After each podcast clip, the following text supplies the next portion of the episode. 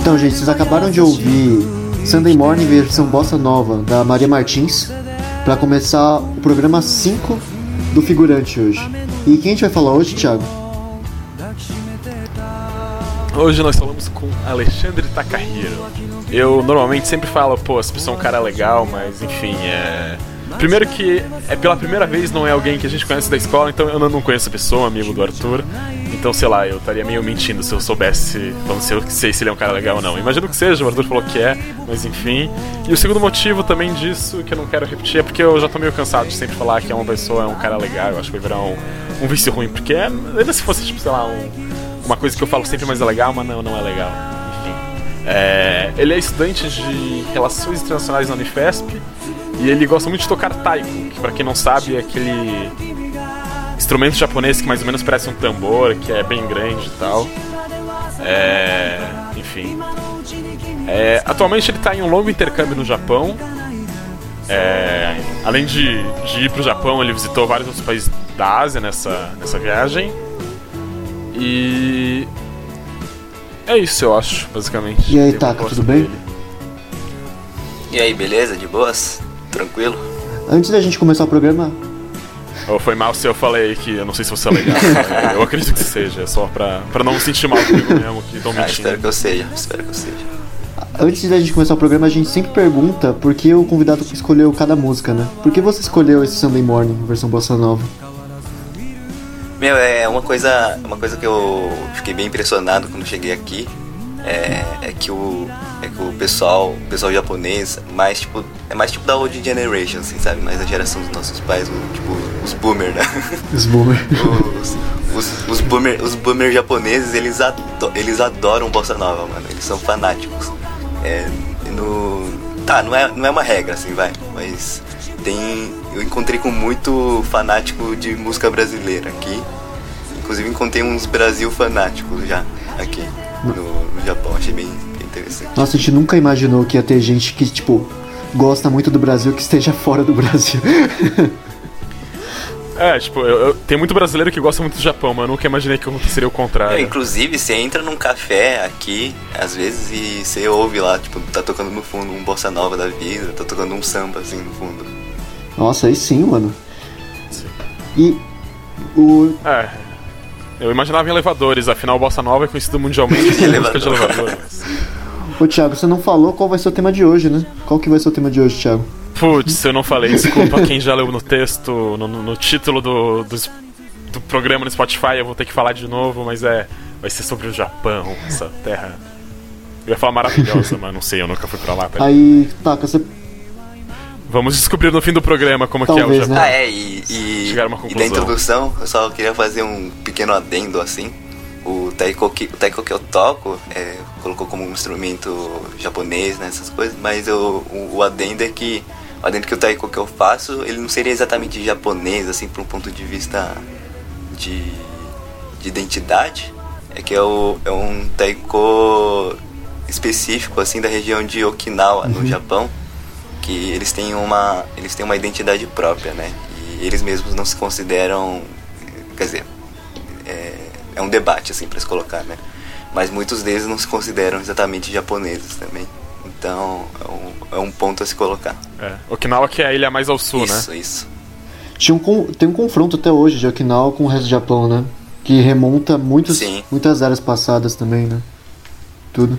É, tem a questão da dominação do Império Japonês em Okinawa, tem a, tem a questão das bases militares americanas que estão lá em Okinawa até hoje. Então tem.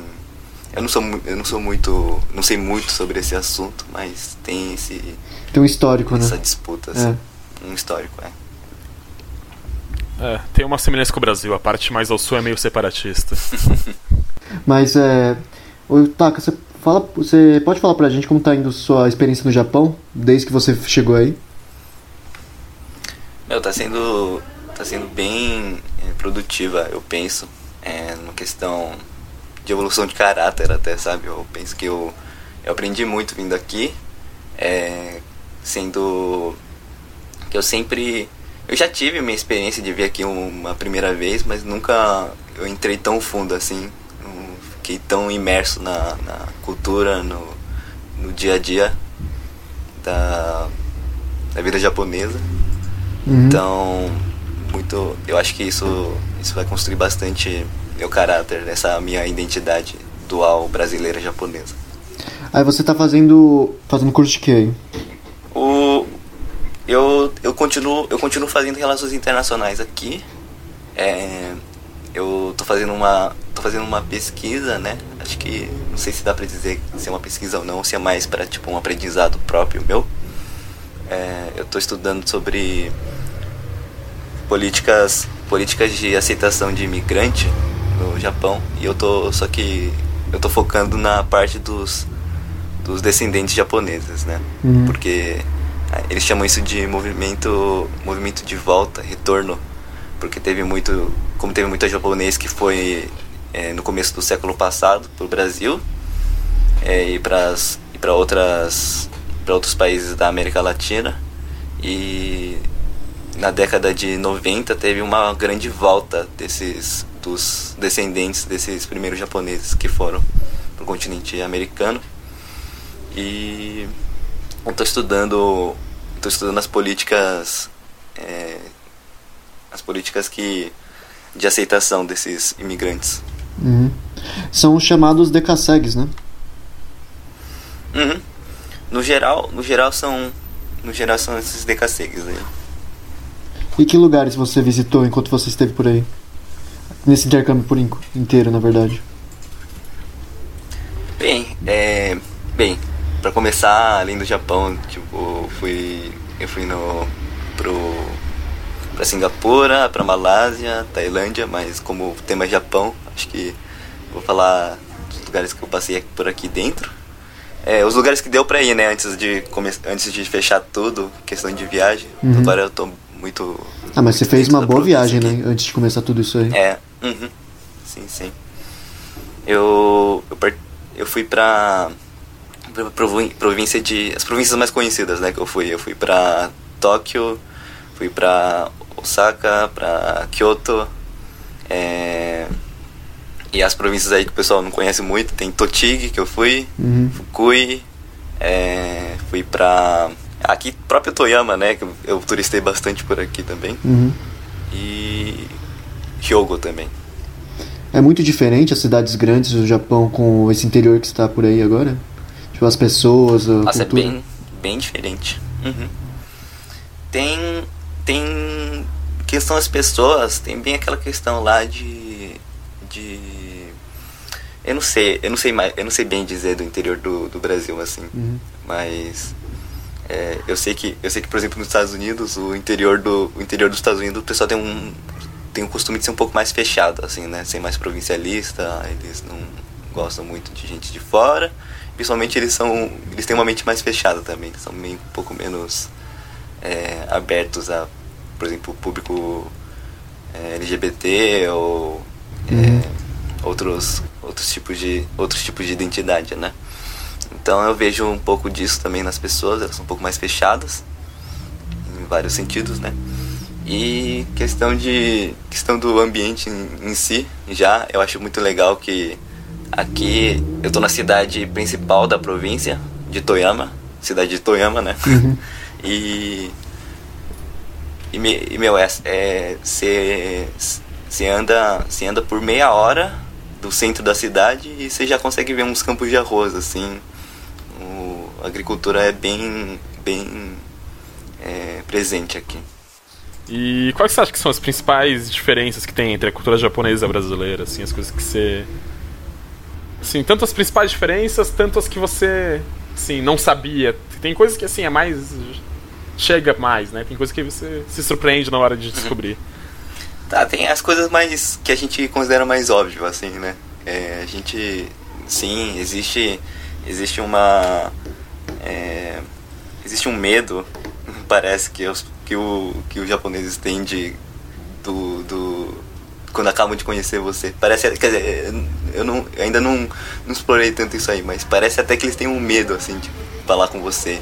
Eles não olham muito pra você, eles você chega mais perto, eles dão um passo pra trás, uns negócios meio assim, são um pouco mais realmente não dá pra negar que eles são um pouco mais fechados assim. Mas por outro lado também eu ao ter mais contato com eles, ficar amigo de vários japoneses, eu vi que eles, se você se aproxima, se conversa com eles, eles são bem abertos até. O... E você consegue ficar bem próximo deles. Relativamente rápido até, podemos dizer. Claro que, claro que acho que não chega num, num nível, realmente não chega no nível brasileiro, talvez. Mas outras diferenças que dá pra dizer, eu acho que diferença de senso de humor, assim, sabe? Eu vejo Uhum. muito isso. Eu, eu tenho muito, muita dificuldade de entender o senso de humor japonês, às vezes. É, muitas coisas que eles acham engraçado, às vezes eu preciso pensar muito, assim, pra, pra entender. E eu ainda assim eu não continuo não achando engraçado, mas enfim. O que mais tem de tem mais tem de diferente? Tem aí entra questões de cultura de, de trabalho ou coisas, questões de aceitar, aceita, aceitação, assim. Ah, por exemplo, sei lá, o pessoal que eu tô, o pessoal que eu, pessoal que eu tô convivendo assim agora é, na faculdade, eles naturalmente são um pessoal um pouquinho mais aberto, assim, sabe? Então, por exemplo, eles me olham assim com eu pintei o cabelo, aí eles é, eu pintei o cabelo ou furei a orelha, eles olham e falam assim, ah, caramba, legal, mas eu nunca faria isso assim, sabe? Eles é, eles valorizam muito uma certa imagem assim, e tipo, mesmo que eles quisessem mudar, é uma sociedade que é muito é, que demora muito assim para mudar algumas coisas, sabe? É, tem certos padrões que é difícil de sair, mesmo eles sabendo que não fazem, não faz tanto sentido assim, eles não costumam mudar muito. Tem, acho que são essas questões que eu posso ver. Por que você acha que os japoneses em si eles prezam tanto pela tipo integridade do corpo, da imagem do corpo como um todo assim? Tipo, Eles não gostam muito de tatuagem, não gostam muito de piercing. Até o que você falou de cabelo pintado. Acho que acho que é uma questão questão bem acho que é uma questão bem simples assim eles é, talvez tem uma questão que culmina no local de trabalho assim sabe Uhum. você você tá lá tem uma pessoa exatamente com as mesmas qualificações que a outra mas sempre sempre a pessoa sei lá a pessoa tem o cabelo preto certinho lá a pessoa não tem não tem tatuagem ela não fura a orelha. Aí a pessoa vai ter uma imagem de ser uma pessoa mais certinha mais é, mais sei lá correta entre aspas né mais honesta não sei. Ela tem eles o, o a sociedade japonesa eu percebi que é uma sociedade que julga bastante eles é, eles não têm muito esse pensamento assim de não julgar antes de é, antes de conhecer. Eles eles já eles já veem vários já vem várias denotam vários símbolos assim na sua na sua aparência antes de antes de te conhecer. Então como o próprio japonês sabe disso ele sabe que ele vai ser julgado ele já não é, ele já tenta ser um pouco mais padrão assim para ser para para para pessoa para pessoa é, para pessoa não não definir as coisas antes de, de conhecer ela sabe? Então, Mas muitos consideram é, mudar um pouco do corpo, colocar um piercing, fazer uma tatuagem, é, pintar o cabelo, como demonstrar sua própria individualidade. E a Uhum. partir do momento que você se, se põe a entrar num padrão, como que o japonês mostra assim, sua individualidade pro todo? Se ele sempre vai ser julgado pela sua aparência. Aí, aí, que tá, aí que tá uma questão, assim, que acho que provavelmente talvez a gente fale mais pra frente, mais a fundo, mas questão do, questão do trabalho aqui no, no Japão é muito. É, é muito diferente, assim. O, o começo não importa muito, não importa tipo, o quão. é, o quanto você tenta se destacar no começo, tem um crescimento muito baixo que você tem. Então é melhor você é melhor você ir galgando assim pouco a pouco e não não não aparecer demais, porque é no começo que você vai vai ser vai começar a ser alvo. Então então tem tem muito tem muito esse tem muito esse padrão assim de você ir de pouco a pouco, não querendo não querendo se destacar demais, porque se você destacar demais logo no começo, você é, não sei, você você tem chance de, de quebrar a cara, assim. É isso que é assim que eles pensam. E se você jogar safe, jogar no é, ficar, ficar na sua, ficar tranquilo, é, ter uma aparência, ter uma aparência padrão, é, você tem mais chances de subir na vida.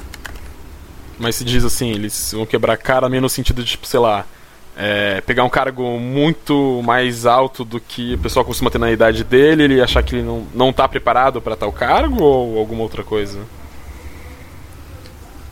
É É, então, eles.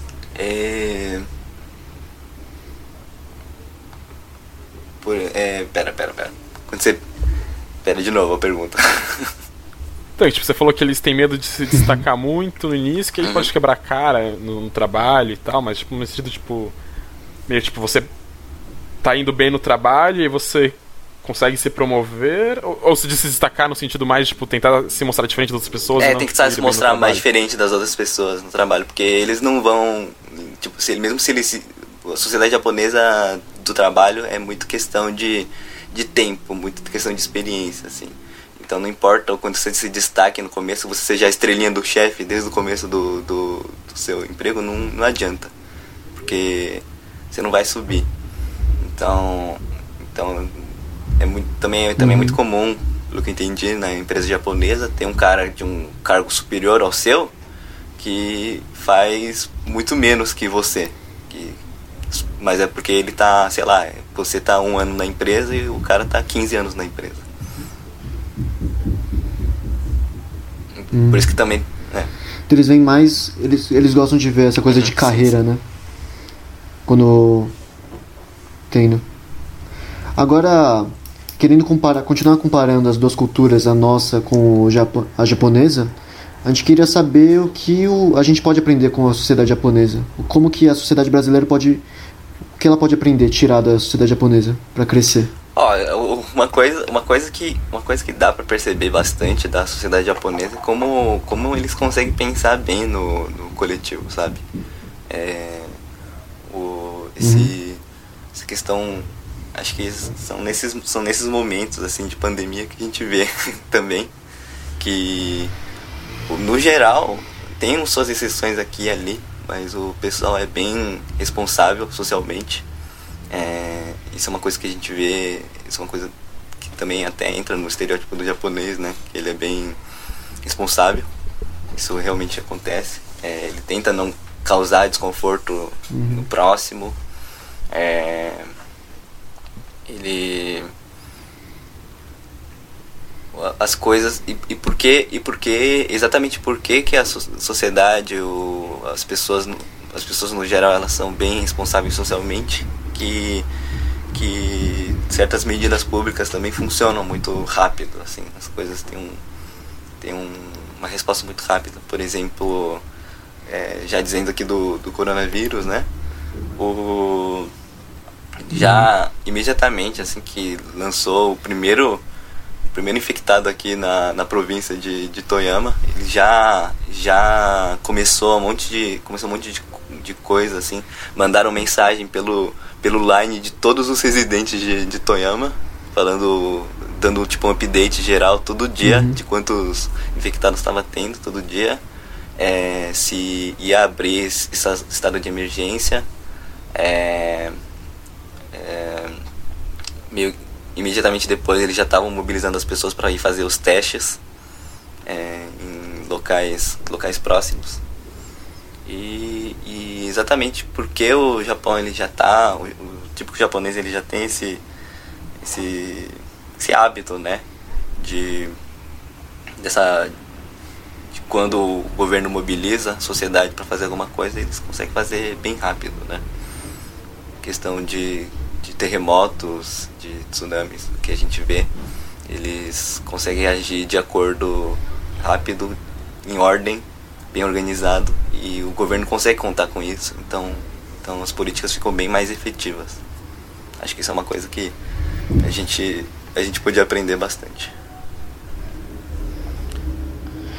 É, tanto que o Japão entrou depois no regime de quarentena e tá com números melhores que do e Brasil, aí né? também tem a questão de também tem a questão de que a gente é, apesar de estar fazendo bastante teste em si não, não tem um número tão tão próximo à verdade mas isso aí, aí também a gente entra no Brasil né que também não dá para saber quantos infectados tem de verdade no Brasil quantos mortos tem de verdade no, no Brasil então acho que Uhum. no geral sim realmente tá com tá bem os, os números estão bem bons aqui Você acha que é, por ter muito, muito dessas causas naturais, tipo terremoto, tsunami às vezes também, é, treinou a sociedade japonesa a, a se ver mais como um todo que precisa se ajudar nesses casos do tipo, você acha que esses acidentes, essas coisas naturais acontecem muito no Japão, treinaram a sociedade para eventos como esse? Ah, eu acho que sim, é bem. Bem. Em grande parte pode ser um produto disso também. Dá pra se, dá pra se argumentar também questão da, da guerra, né? Pós-guerra, como eles se mobilizaram é, rápido também, como o. Como a sociedade teve que agir em conjunto para superar a crise de pós-guerra também. É, dá pra, dá pra colocar isso. Também tem uma questão, questão cultural também, né? Dá pra se falar. Mas, mas sim, eu acho que. Acho que os questão do- das, dos desastres naturais que tem aqui é, treina bastante a sociedade. Enfim, e agora fazendo uma pergunta ao contrário. E o que, que o Japão pode aprender com a sociedade brasileira? Ah, é. O Japão pode aprender com a sociedade brasileira? Sim, meu. Vamos, tá, vamos pensar. Eu, a gente sempre, a gente sempre leva em consideração questão de, questão mais, é, mais pessoal, mais humana, né? Que a gente, que a gente fala. Um dos maiores problemas, do, como a gente sempre fala, um dos maiores problemas no Japão é, é a alta, alta taxa de alta taxa de suicídio, altas taxas de, é, de como ia falar, work, work abuse, não sei. Tem, tem muito esse, esse power harassment né, nas empresas também. É, essa, essa pressão assim que o que que o japonês sofre já desde o, desde o começo, desde quando ele é criança já. E, e como isso no, no geral assim afeta a sociedade, a gente vê que a gente vê que as taxas de natalidade é baixíssima, a gente vê que a gente vê que a quantidade de de homens hom- aquela aquela taxa de homens virgens assim no Japão é muito grande também. É. Como que eles fazem essas perguntas? Eles vão no, no LOL e vem um, um mata... e vem um questionário. Pergunta no senso, tá ligado? Como que eles fazem essa pergunta? é, então. Que pes... Como que faz essa pesquisa? Já pensou em BGE te ligando? Oi, oi moço, tudo bom? Sai virgem. Sou uma pergunta rapidinho. É, mas sim, é, é uma coisa, é uma coisa interessante. Eu tô, eu tô participando, eu tava até eu participei até inclusive de um de uma de um projeto de uma ONG aqui, que eles estavam querendo que que os estudantes internacionais, né, eu, eles me convidaram para fazer isso, falasse um pouco do próprio país, é, falasse um pouco sobre eles para alguns alguns residentes daqui por exatamente essa, essa razão, essa característica do, do japonês de não, não confiar muito, é, ter, um, ter esse medo em relação ao diferente, ao estrangeiro. Não então, não necessariamente, não necessariamente o estrangeiro, né? Até o próximo, tipo, que uma pessoa, o que, que o diferente, o, o, qual, sobre o perigo que o diferente pode causar para eles, é, que eles se fecham bastante. Então, então acho que que, que o que o Japão, o Japão pode aprender com a sociedade sociedade brasileira, não só brasileira, né, no geral no, no mundo tem vários tem vários é, dif- é difícil é, é, quer dizer, é fácil encontrar países em que a sociedade é mais aberta do que a japonesa. Então, a brasileira é uma delas.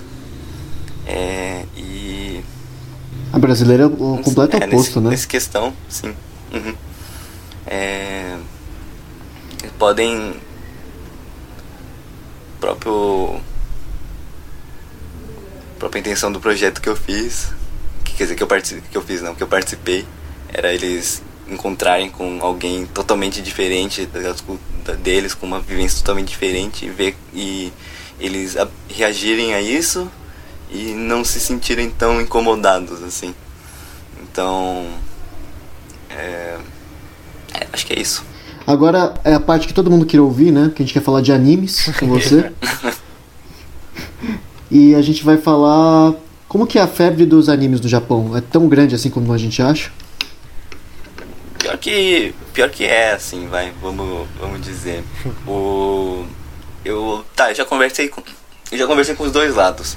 Já conversei com uns amigos aqui que eles falam assim, ah não, mano, é, anime já é coisa que eu assistia quando eu era, era criança, eu não assisto mais. Aí, só que teve a galera, também tem a galera que é mais. mais. É, tem mais paixão, assim.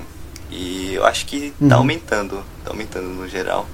É, acho que a geração, geração de agora, é uma geração já que já já entende essa coisa, né? Anime não é só coisa pra pra, pra criancinha. Mas mas é, no geral o pessoal gosta muito e falam muito de One Piece, falam muito do é, Kimetsu no Yaiba que é que é que é febre no Japão agora. A gente vê figuras deles em Boku todo no lugar. Hero não? É, Boku no Hero também. É, é que, é que no, eu percebi, percebi no Japão que o negócio é assim, é Kimetsu no Yaiba, Boku no Hero é algo bem popular, é bem popular com os, os fãs de anime mais Nutellas aqui. E, e acho que os, os fãs raiz assim de anime, eles gostam tudo de One Piece. É um negócio meio assim. Ó, então eles são tipo o Thiago aí. O Thiago gosta de One Piece. Aí sim. Viu 900 episódios de One Piece até agora, mano. É, o, É. é. um. É irmão, mano, porque eu gosto muito de One Piece também. Ah, não acredito que você vê One Piece também, tá? Claro que eu gosto de One Piece, pô. Já li Mó até. bom, pô. Já, já li até o último capítulo. Você tá. Você tá em dia em One Piece, mano? Eu tô em dia no One Piece. É, isso Caralho, dia, mano. porque é foda ficar em Uma, dia. uma das minhas. Uma das minhas diversões da sexta-feira é ler o capítulo de One Piece e assistir e ficar uma hora assistindo o vídeo de análise de, de capítulo.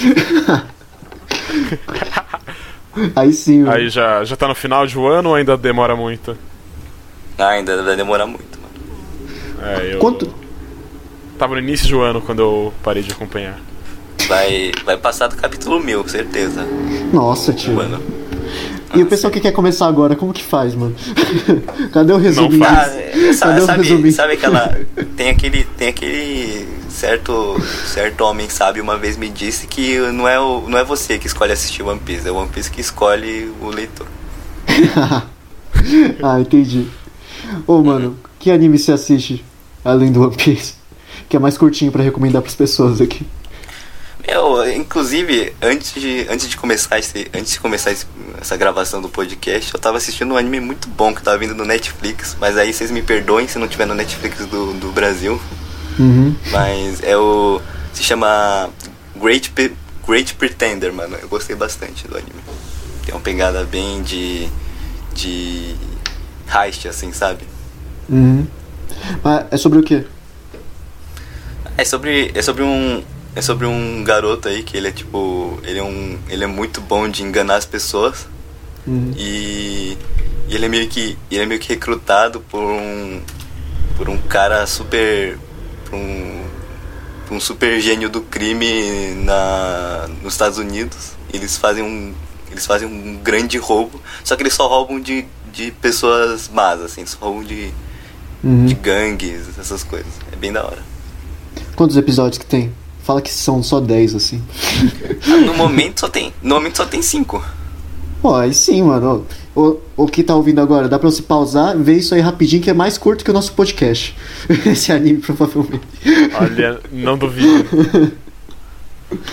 Mas, tipo, o pessoal aqui no Brasil geralmente vê, tipo, filme de anime como uma coisa diferente de anime série, né? Tipo, eles olham o filme da Ghibli como uma coisa e os animes série como outra. O, o Japão vê isso também? Tipo, vê os filmes da Ghibli mais arte e o pessoal e vê o, as séries de anime, Naruto. Naruto, essas coisas, como uma coisa mais, tipo, entretenimento raso, umas coisas assim. Ah, então, eu acho que é, todo mundo tem um certo consenso aqui também que o que os filmes da, da Ghibli eles são muito bons, são muito são algo algo bem dá pra ter bastante orgulho assim. Dá, Uhum. dá pra ver pela dá para ver pela grandiosidade que é a loja da da, da Ghibli assim, nos, nos lugares que eu fui. Eu fui na Uhum. loja da Ghibli em Kyoto. Era um negócio espetacular lá, tinha um Totorozão gigante lá. Tirei foto com ele, Aí sim, bem legal.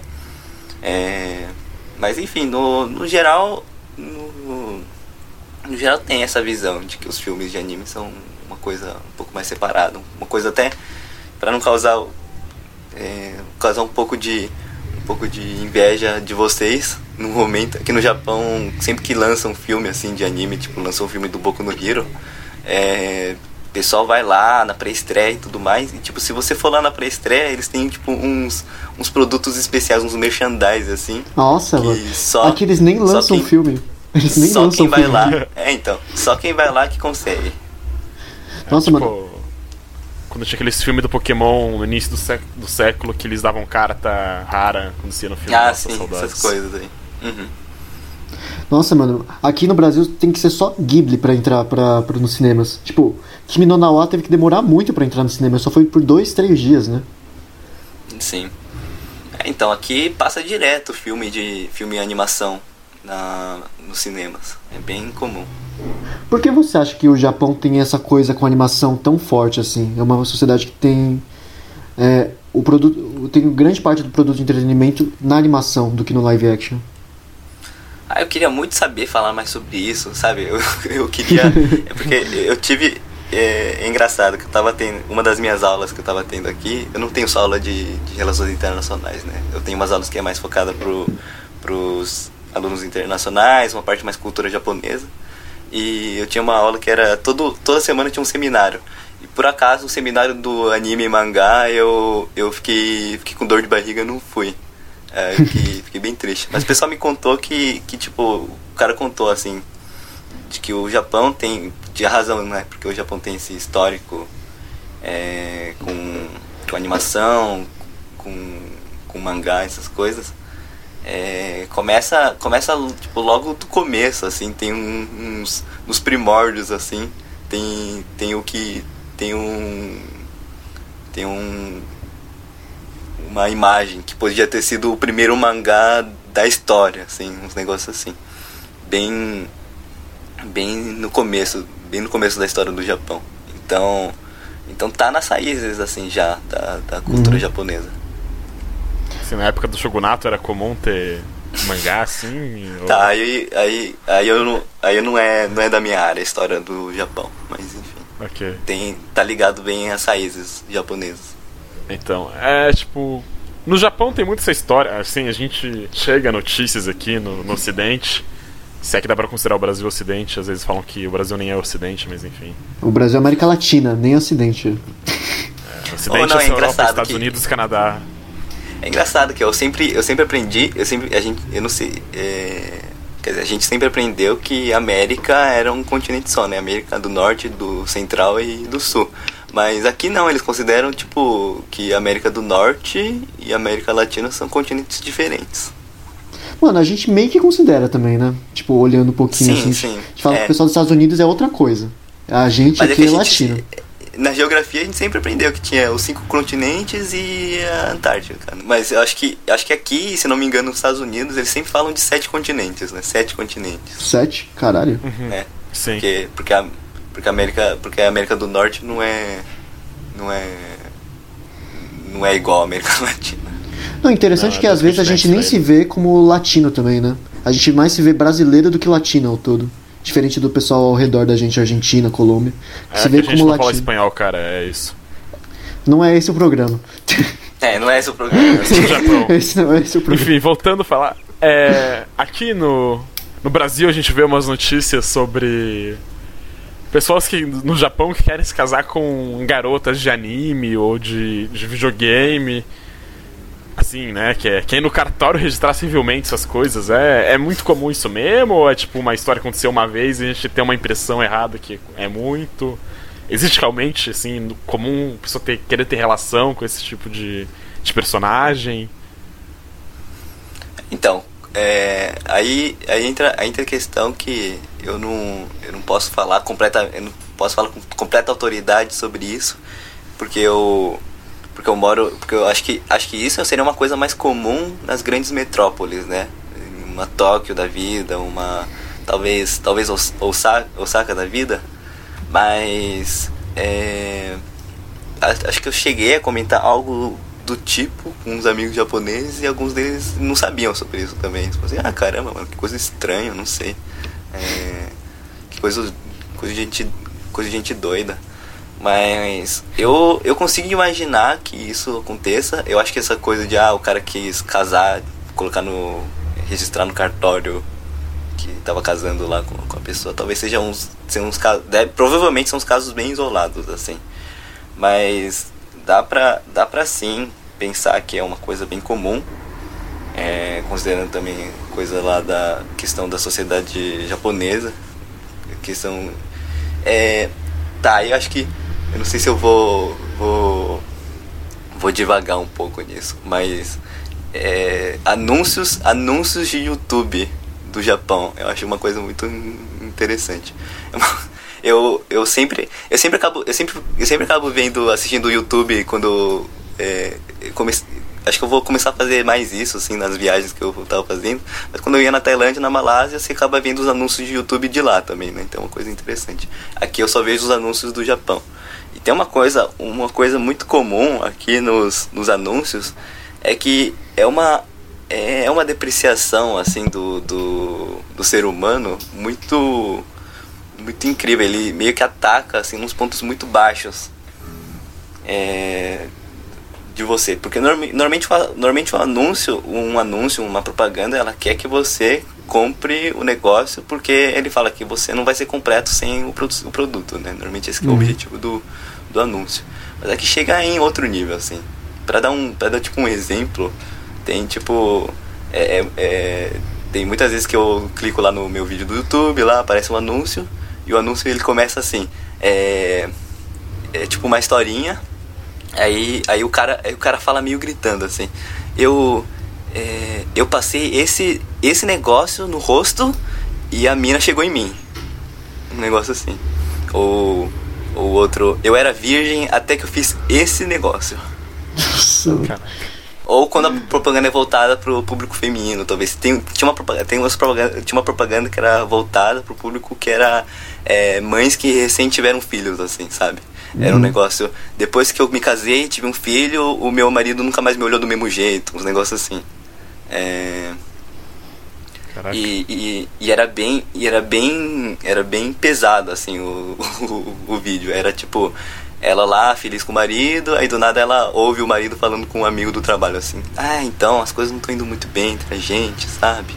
É, e é que ela tem engordado ultimamente depois que ela teve o nosso primeiro filho e eu não tô mais gostando muito dela assim sabe? Aí e ela tem a decisão de, de, de emagrecer, só que ela não consegue. Aí ela consegue o produto ela emagrece. E o, o marido volta pra ela. Um negócio Uhum. meio assim. É uns. É bem, é bem errado. Então, Caralho. vendo. Então, vendo essas coisas, eu fico pensando assim, como, como o, japon, o japonês é constantemente bombardeado com a ideia de que ele não é suficiente, de que ele não consegue.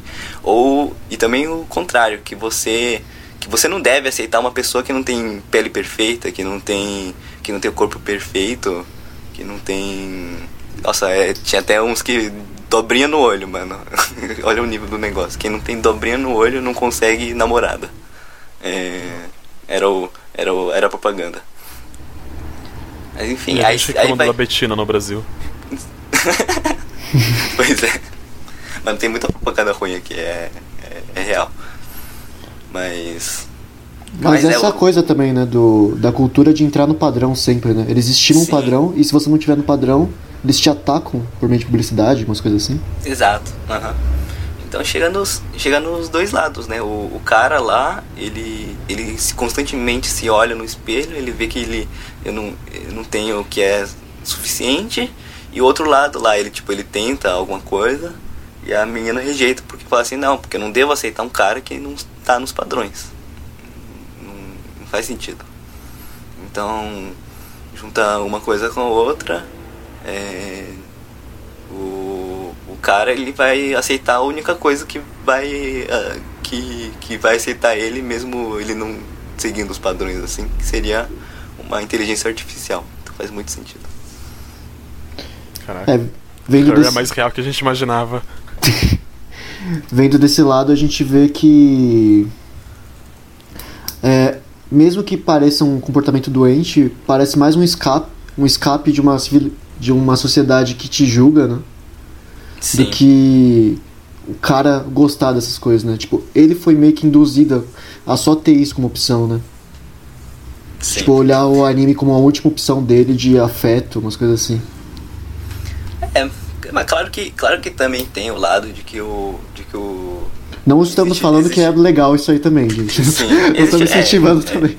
existe, existe, o, existe o lado também que eu, eu também acho que, tipo, ser bonito, nin- ninguém, ninguém, ninguém tem a obrigação de ser bonito, ninguém. é, ninguém escolheu ser feio também, essas coisas. né? Mas eu acho que eu acho que também tem essa questão de ser bonito também faz parte do. Tem um certo esforço assim por trás também. Você pode se Uhum. esforçar um pouco também. Eu acho que eu acho que a Mas- sociedade, só que só que acho que a sociedade, então, a questão é que a sociedade japonesa às vezes ela ela é, foca tanto assim em, em subir na vida, aí também tem é, estudos, não sei o que, e a pessoa não- normalmente não tem muito tempo para pensar nessas coisas também. Então fica é, fica nesse negócio assim. Mas uma coisa também é que você falou muito tipo do lado, ah, o cara que não tá no padrão e aí a menina rejeita o cara. Mas e do assim, e a gente, o que a gente vê aqui que chega pra gente, ao menos, é que quem tem relacionamento com a inteligência artificial são, nos gerais, homens. E por que não não acontece o mesmo com mulheres, você diria? Ou, ou acontece e não chega pra gente? Ah, aqui no aqui no Japão não, não vem como assim não vem das mulheres. O- É, tipo assim, a começa gente vê notícias. É, esses relacionamen- relacionamentos com inteligência artificial, digamos, o que a gente vê muito chegando são homens se relacionando com inteligências artificiais, mas Ah, tá, tá, eu, tá. eu, ao menos nunca vi de mulheres.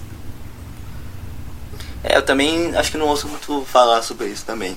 É que acho que é, aí também entra também entra questão é, questão mais dessa dessa ideia aqui que é, no, no Japão tem essa ideia bem tradicional, né, de que a mulher vai esperar e o cara vai lá e chega.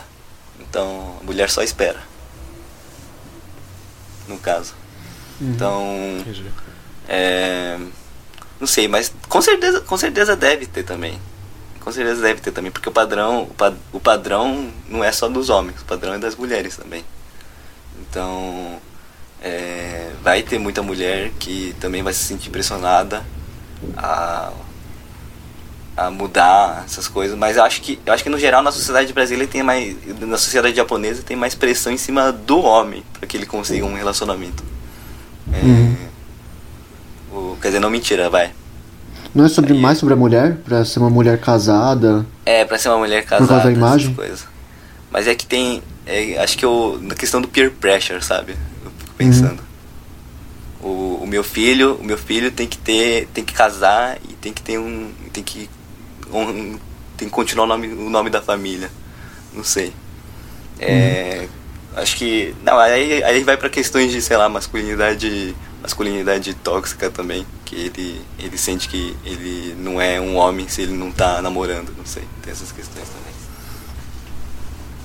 Você acha que a sociedade japonesa é patriarcal? Hum, aí, aí entra.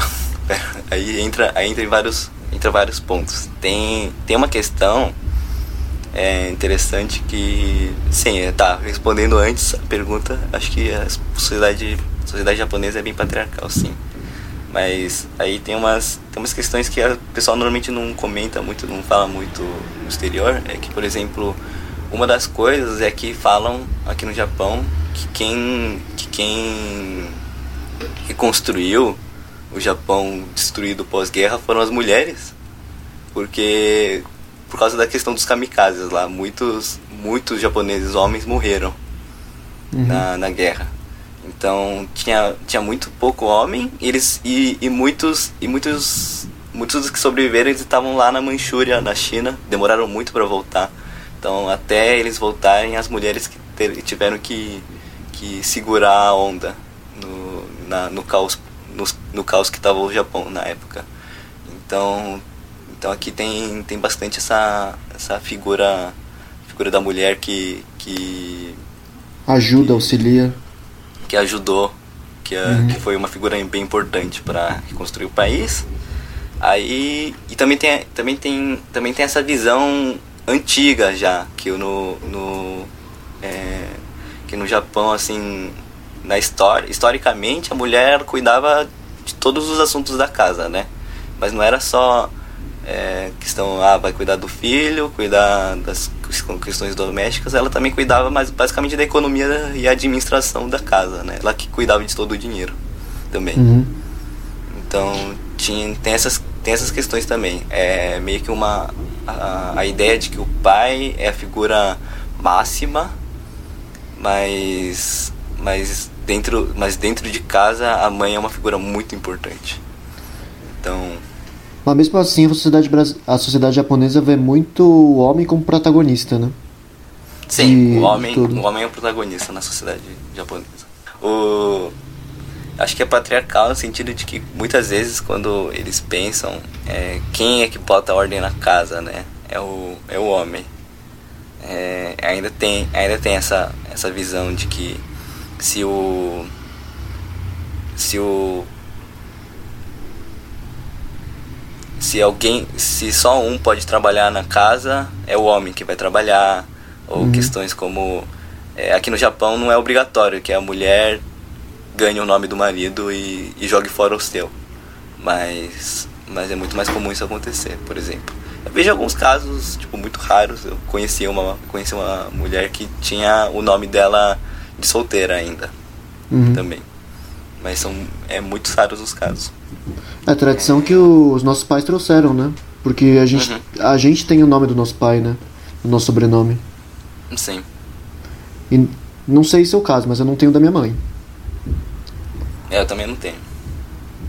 Minha mãe manteve o nome de solteira dela, Uhum. mas aí foi um caso bem, bem especial. E você É, acha mas, que. Assim, Fala, fala aí, Cola. sim. Não é uma coisa só do Japão também, eu imagino, né? Deve existir Sim, mais países que são assim. Sim. Aí você acha que os, os filmes da Ghibli, que são, tipo, um grande orgulho da sociedade japonesa, como você falou, eles mudam um pouquinho disso, uma vez que eles. A maioria dos filmes deles tem protagonistas femininas? Muda um pouco da percepção do, do japonês? Ah, é que é que sabe uma sabe uma coisa sabe uma coisa bem interessante É, quer dizer que eu acho que acho que as pessoas não consideram não consideram tanto assim é que o japonês típica o típico japonês não aquele que tá ligado ao governo não sei o que o, o cidadão básico japonesão assim sabe ele Uhum. tem ele tem esses ele tem esses vários é, mesmo, sei lá, um racismo conjuntural, um machismo conjuntural, ele tem essas coisas, mas no geral ele é muito foda, assim, assim sabe? Ele não, não, não olha essas coisas e vê isso. Ele fala assim, ah, é uma. É, não é. Não é um personagem. Não, ele não pensa, ah, é uma mulher que tem um papel importante, ela é uma mulher forte, não sei o que. Ele não vai pensar nisso. Ele vai falar assim, ah, é uma personagem legal e ela é uma mulher. Ele, ele, ele não, não, não costuma colocar essas coisas em peso, eu penso. Então o caso do cinema, assim, não leva tanto peso quanto tem pra nossa sociedade ocidental, né? Ter um protagonista. é. Ah, entendi. Tá, voltando pro script, né? A gente saiu bastante do script, deixa eu ver onde a gente tá. Ah, ó. A próxima é. Você acha que existe uma carência de relacionamentos no Japão, assim? Relacionamentos amorosos? Sim, sim, tem bastante. Eu. Mano, é. Eu, eu converso com bastante. eu converso com bastante é, japoneses homens aqui. E eu vejo que bastante deles, tipo, tão bem na seca, assim, sabe? Você olha, você olha pra eles, você sabe que eles estão tipo, caramba, mano, eu quero uma namorada, eu quero não sei o que, mas eu não, não encontro com pessoas. mano, nesse dia de blá. quarentena todo mundo, mano. Aquela coisa, né, mano? Pô, quarentena, mano. Tô sem pegar ninguém a tempo, mano. Nove meses que eu não beijo na boca. Quarentena é foda, né? Isso aí. Isso aí, né, mano? Culpa da quarentena. Mas É, continua, aí- continua. É, então, eu. Chega. É, eu. Dos, dos meus amigos, eles. No geral, eu, eu, eu tenho. Dos meus amigos aqui, era mais comum eles. Eles terem algum caso, assim, com uma. Com uma pessoa do exterior. Não. não daqui. Porque era.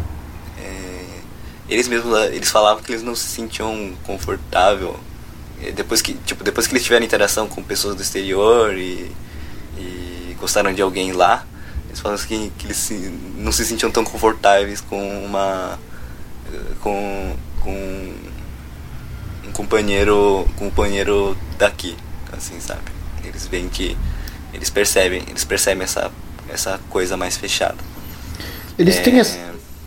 Continua, continua. não continua pode falar Não, é que eu queria saber se, por causa disso, então eles, o Japão não tem essa coisa de ficar, né? Como tem aqui no Brasil, né? é, é meio é bem comum aqui é Uhum. tipo é visto como uma coisa de ah o cara é- o cara é meio o cara é meio leviano assim o cara tem não leva as relações a sério é um cara que não se importa então tipo se aqui aqui é bem é, se, se for pra fazer faz faz faz é, é bem a sério. Tem que tem que já tem que já já já encontra com ela e tipo segundo encontro já é pra conhecer os pais assim um negócio desse nesse nível. É, é bem É, é bem assim. É, a gente fez uma pesquisa rápida sobre as leis japonesas e a gente deu uma olhada e viu que no Japão tem uma carência na legislação sobre a proteção da população LGBT. Por que você acha que não tem isso ainda no Japão? É, então, é o como como provavelmente muita gente, como provavelmente muita gente sabe, a sociedade japonesa ela é super tradicional, bem é, é que tem a gente fala muito que existe um paradoxo na sociedade japonesa, né? Que ela ela é moderna, é, ela tenta se modernizar bastante, mas ela mantém muito as raízes tradicionais dela. Então, então nesse nesse ponto, nesse ponto tem esses eles eles defendem esses pontos conservadores de, por exemplo, é, você tem que você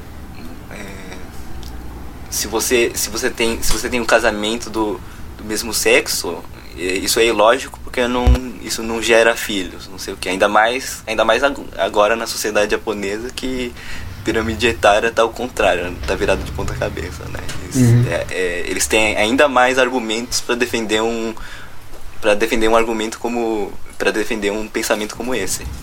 É, e então é tipo é, as pessoas sabem as pessoas tipo têm uma ideia de que é importante não discriminar essas coisas mas é visto como um negócio muito secundário algo meio algo meio não importante.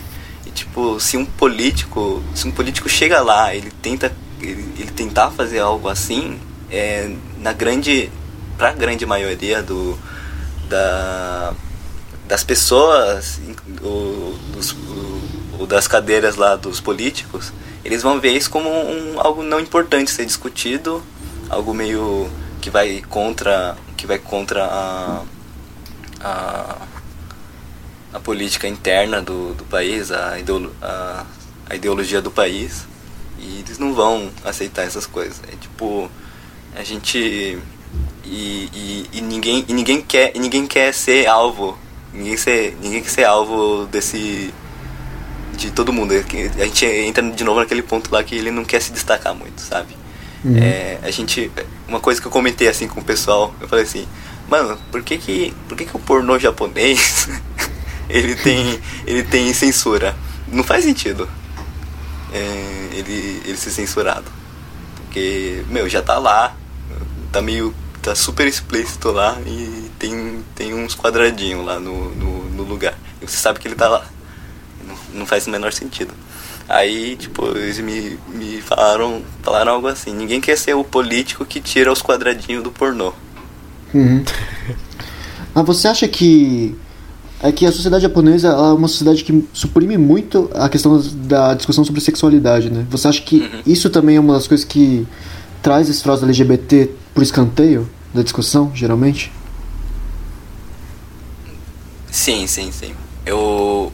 É, é falado muito pouco. Eu tenho. in- Inclusive, acho que é legal trazer que o meu professor, que ele é orienta, meu professor orientador, ele é LGBT e ele ele é o cara que tipo eu eu eu, eu realmente é, realmente respeito bastante esse professor. Ele ele é de Tóquio e tipo ele ele participava ativamente do, dos movimentos LGBT lá, que é o Tóquio Tóquio é o centro desse movimento.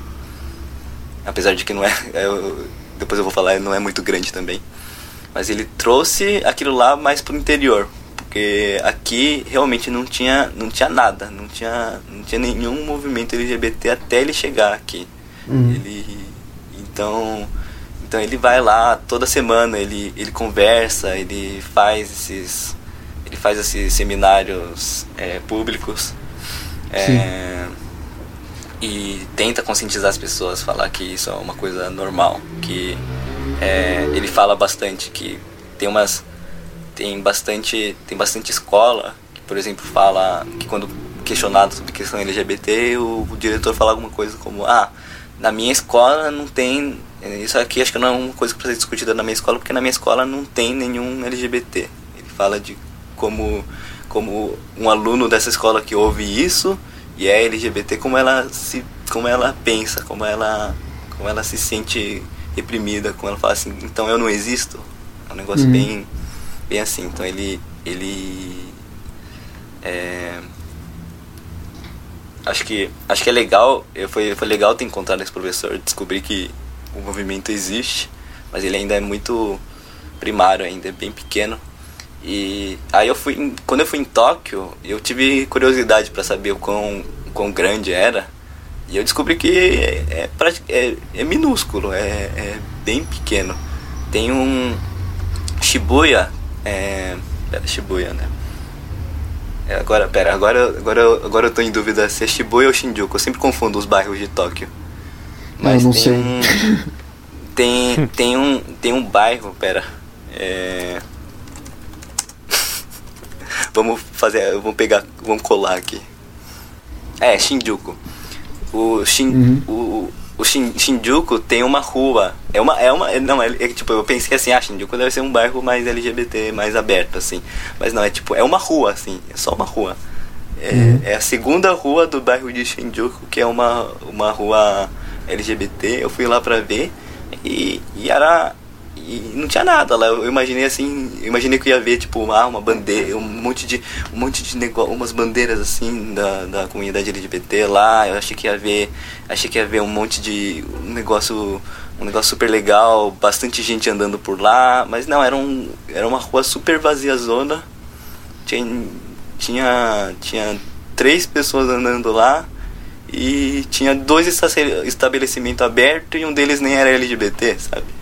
Um Uhum. negócio muito muito pequeno. E eu acho que acho que é, acho que é, achei achei mais interessante ainda ir lá e perceber de como as pessoas parece que fingem que o lugar não existe, sabe? Uhum. Até onde você acha que a sociedade japonesa consegue ir sem falar dessas pautas? Porque todas, todas as sociedades modernas de hoje tão, tem que falar uma hora ou outra dessas pautas, mesmo, mesmo para negar que vai ter isso. Até, onde que até onde que ele consegue ir, né? Uma, uma questão. Acho que é, acho que realmente realmente não dá não dá mais, na verdade, né? Uma coisa que é, vão surgindo e só que só que tem aquela só que tem aquela questão, né? Só que tem aquela questão de que o do, do o país é soberano, eu faço o país é meu, o país é soberano, eu faço o que eu quiser dentro do, do meu país. Então então é, isso- é isso aí. Eles é, enquanto enquanto a própria sociedade no geral ela não vê como algo importante, elas não ela, é, elas realmente não vê isso como algo importante ser discu- discutido, sabe? É sempre vai ser sempre algo secundário aqui. É que, inevitavelmente, o pessoal vai começar. o- A população mais jovem tá abrindo mais os olhos por causa da internet, né? Eles estão vendo os Sim. exemplos de, de todo mundo. Você acha que isso acaba não afetando a discussão?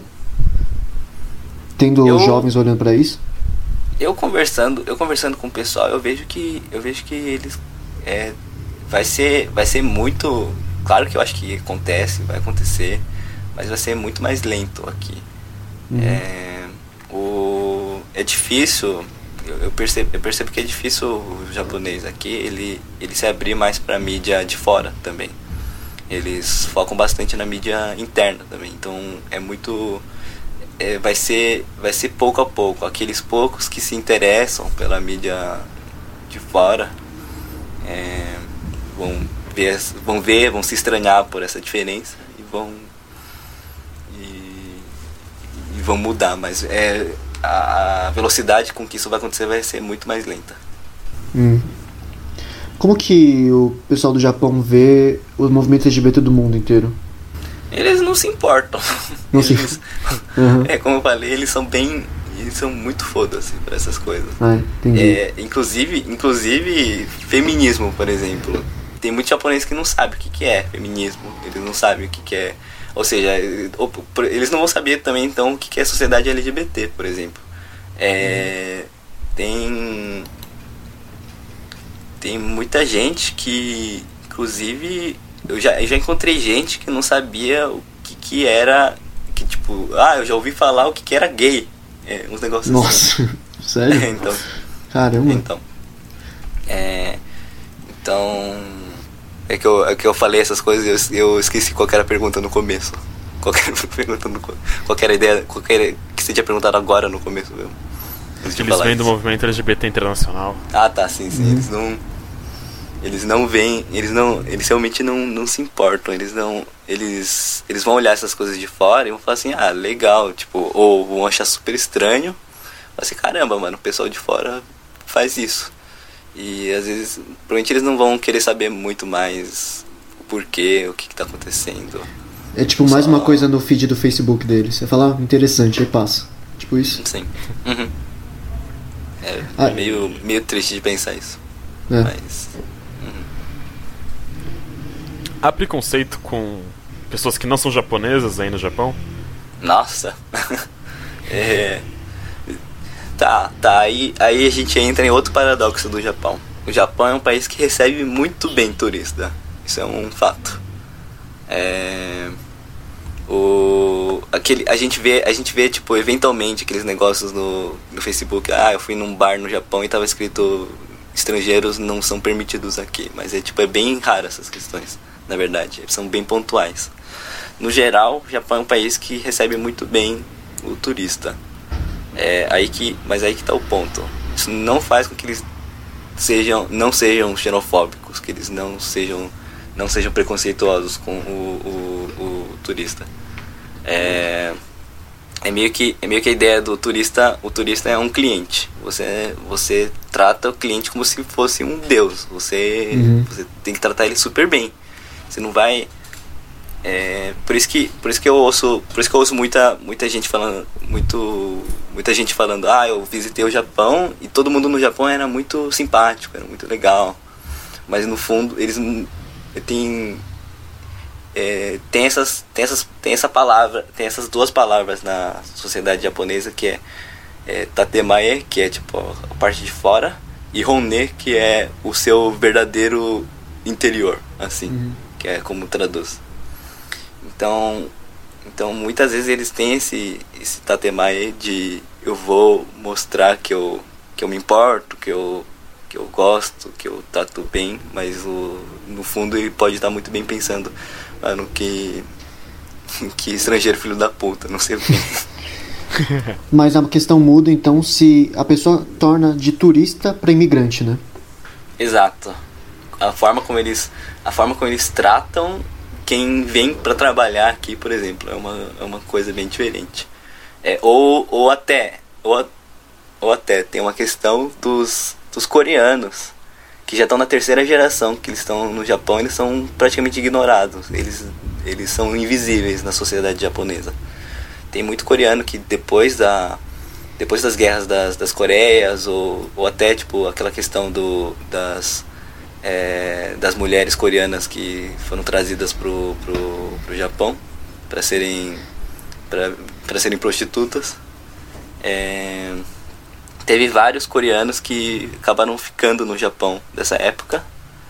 E até, até a terceira geração que existe agora eles não conseguem cidadania japonesa, eles são praticamente japoneses, eles falam japonês, falam eles os pais deles nasceram no Japão também, mas eles não eles eles são tratados como estrangeiro ainda. E e são constantemente discriminados pelo pelo sei lá pelo sotaque que eles têm ou pela roupa que eles vestem é, é um negócio bem feio aqui Ah, os Dekasegs também, né? Que são descendentes Sim. japoneses que voltam e, tipo, às vezes não falam a língua, né? Ou falam Uhum. com sotaque da região que tava. É, então tem muito essa, essa coisa de segregar o, o, o imigrante que vem pro Japão. É, tem, tem centros, assim, tem, um, tem cidades inteiras de brasileiros aqui no Japão, por exemplo. E um monte, e um monte, e ao mesmo tempo tem um monte de japonês que reclama dessas, desses bairros brasileiros, falam que eles não deviam existir, que é meio, que é meio irônico, porque se eles, aceit, se eles aceitassem direito, não iam existir esses bairros segregados. Assim. Eles falam de como esses bairros são sujos, de como eles são barulhentos, de como todo mundo lá é mal educado, sei lá, eles falam essas coisas. É, Eles não acham perigoso eles serem odiados por dois países tão próximos, tipo a China e a Coreia. Porque, China e Coreia. porque um sentimento comum que une as duas Coreias é o ódio pelo Japão. Isso que eu sei. tipo, eles não acham perigoso isso, eles terem odiado por uma- um, um país tão grande quanto a China e por tipo um país tão próximo quanto a Coreia que tem armamento militar e já e a Coreia do Norte já ameaçou várias vezes o Japão. Nossa, é, então, tem. Tá, a questão, a questão Coreia do Norte, sim, Japão, o japonês tá, tá morrendo de medo, né? Da, do, da volatilidade daquele país. O.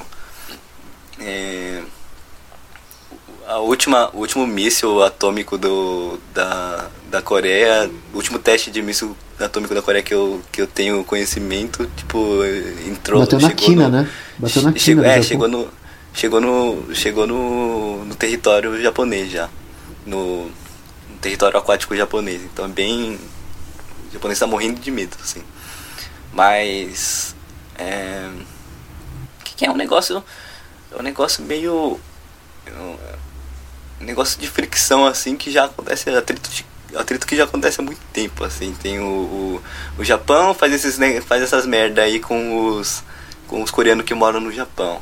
Aí o, a Coreia a Coreia boicota o a propriedade cultural japonesa por exemplo.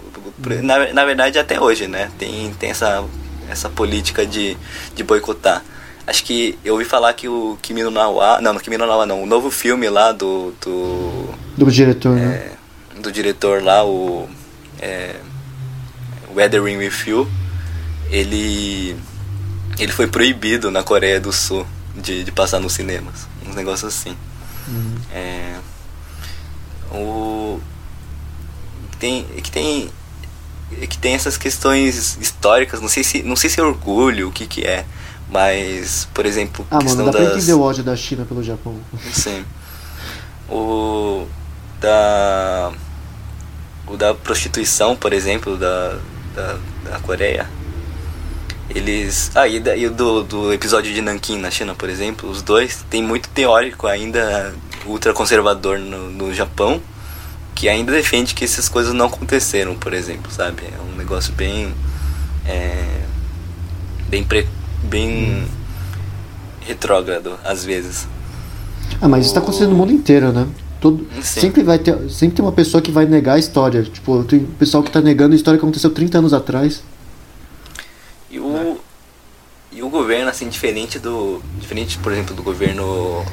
Do governo alemão, que se esforça bastante pra, pra se desculpar o tempo todo, até hoje, né? Eles estão caçando. Caçando não. é, Até hoje se eles descobrem um, um general que foi daquela época, eles, eles, eles fazem ele pagar pelos crimes que ele fez naquela época. Então Uhum. tem esse. Tem essa bastante esse.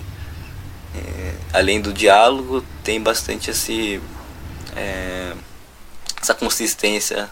No Japão aqui, por exemplo, dá pra falar um exemplo que eu, um dia eu tava andando aqui é, em, em Toyama, tava andando de bicicleta lá, não me lembro o que, que eu tava fazendo, e do nada me deparo com uma estátua de um militar Aí eu fico, ah, de quem será isso aí? Eu leio, eu leio a descrição que tá embaixo, é tipo um militar é, da época do, do Japão imperialista, assim, sabe? Uhum. Aí, e então e a gente, a gente a gente sabe a gente sabe pela história que o Japão imperialista foi tipo tão fez bastante atrocidade Foi tão ruim o- quanto a Alemanha nazista. Foi tão É. ruim quanto a Itália fascista. foi tão ruim quanto a Alemanha Alemanha nazista só que na China e na Coreia né Uhum. e e o, o monumento tá simplesmente lá ele não é tipo ah, um monumento para lembrar dos horrores da guerra não sei o que ele só tá lá e é isso aí tipo Agora, pra finalizar esse imenso bloco 1 que estamos tendo, é, É, pois é, ainda tem outro bloco. Puta merda, hein? é, é, sumarizando aqui, você acha então que a sociedade japonesa é uma sociedade preconceituosa? Sim, é uma sociedade. É uma sociedade preconceituosa, mas. É, é o. É o. É o que eu falei, é um. Eu não sei se dá pra falar que é um. É um preconceito light. Um preconceito inerente. In, in, in, inerte, não sei. Ele não é. Ele não é explícito. Ele não é explícito. O japonês nunca vai expressar completamente o racismo, mas você percebe. Você percebe o preconceito que ele tem dentro da fala, é, aqueles ou as microagressões que existem. É, Uhum. Por exemplo, você você percebe por você percebe que tipo na, na fala na fala deles eles vão é, eles vão eles vão estar te julgando. Quando você- Eles, quando você fala eles falam de você e eles não percebem que podem estar te ofendendo, né? É uma coisa assim. Exato. Uhum. É, eu não sei o que é pior. Esse, esse tipo, essas indiretas ou fala diretamente, né? É, tem, tem muito essa questão de que você não sabe o que, que o japonês está pensando. Você não sabe se o japonês te odeia e ele só tá sendo legal com você. Ou Uhum. se ele só tá sendo legal com você. Enfim, agora a gente vai pro intervalo, gente. A gente vai ouvir Wave do Tom Jobim. E daqui a pouco a gente volta para mais um outro bloco imenso, gente. Mais três horas de podcast.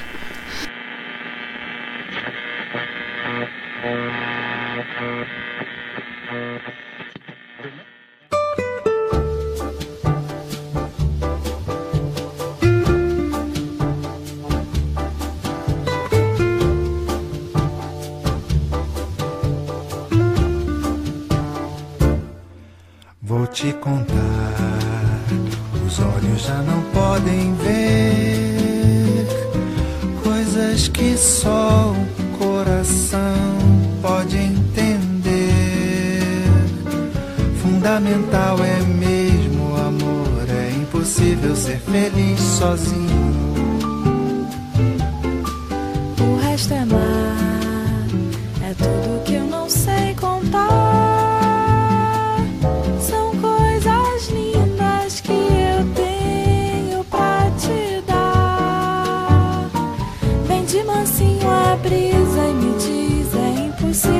Impossível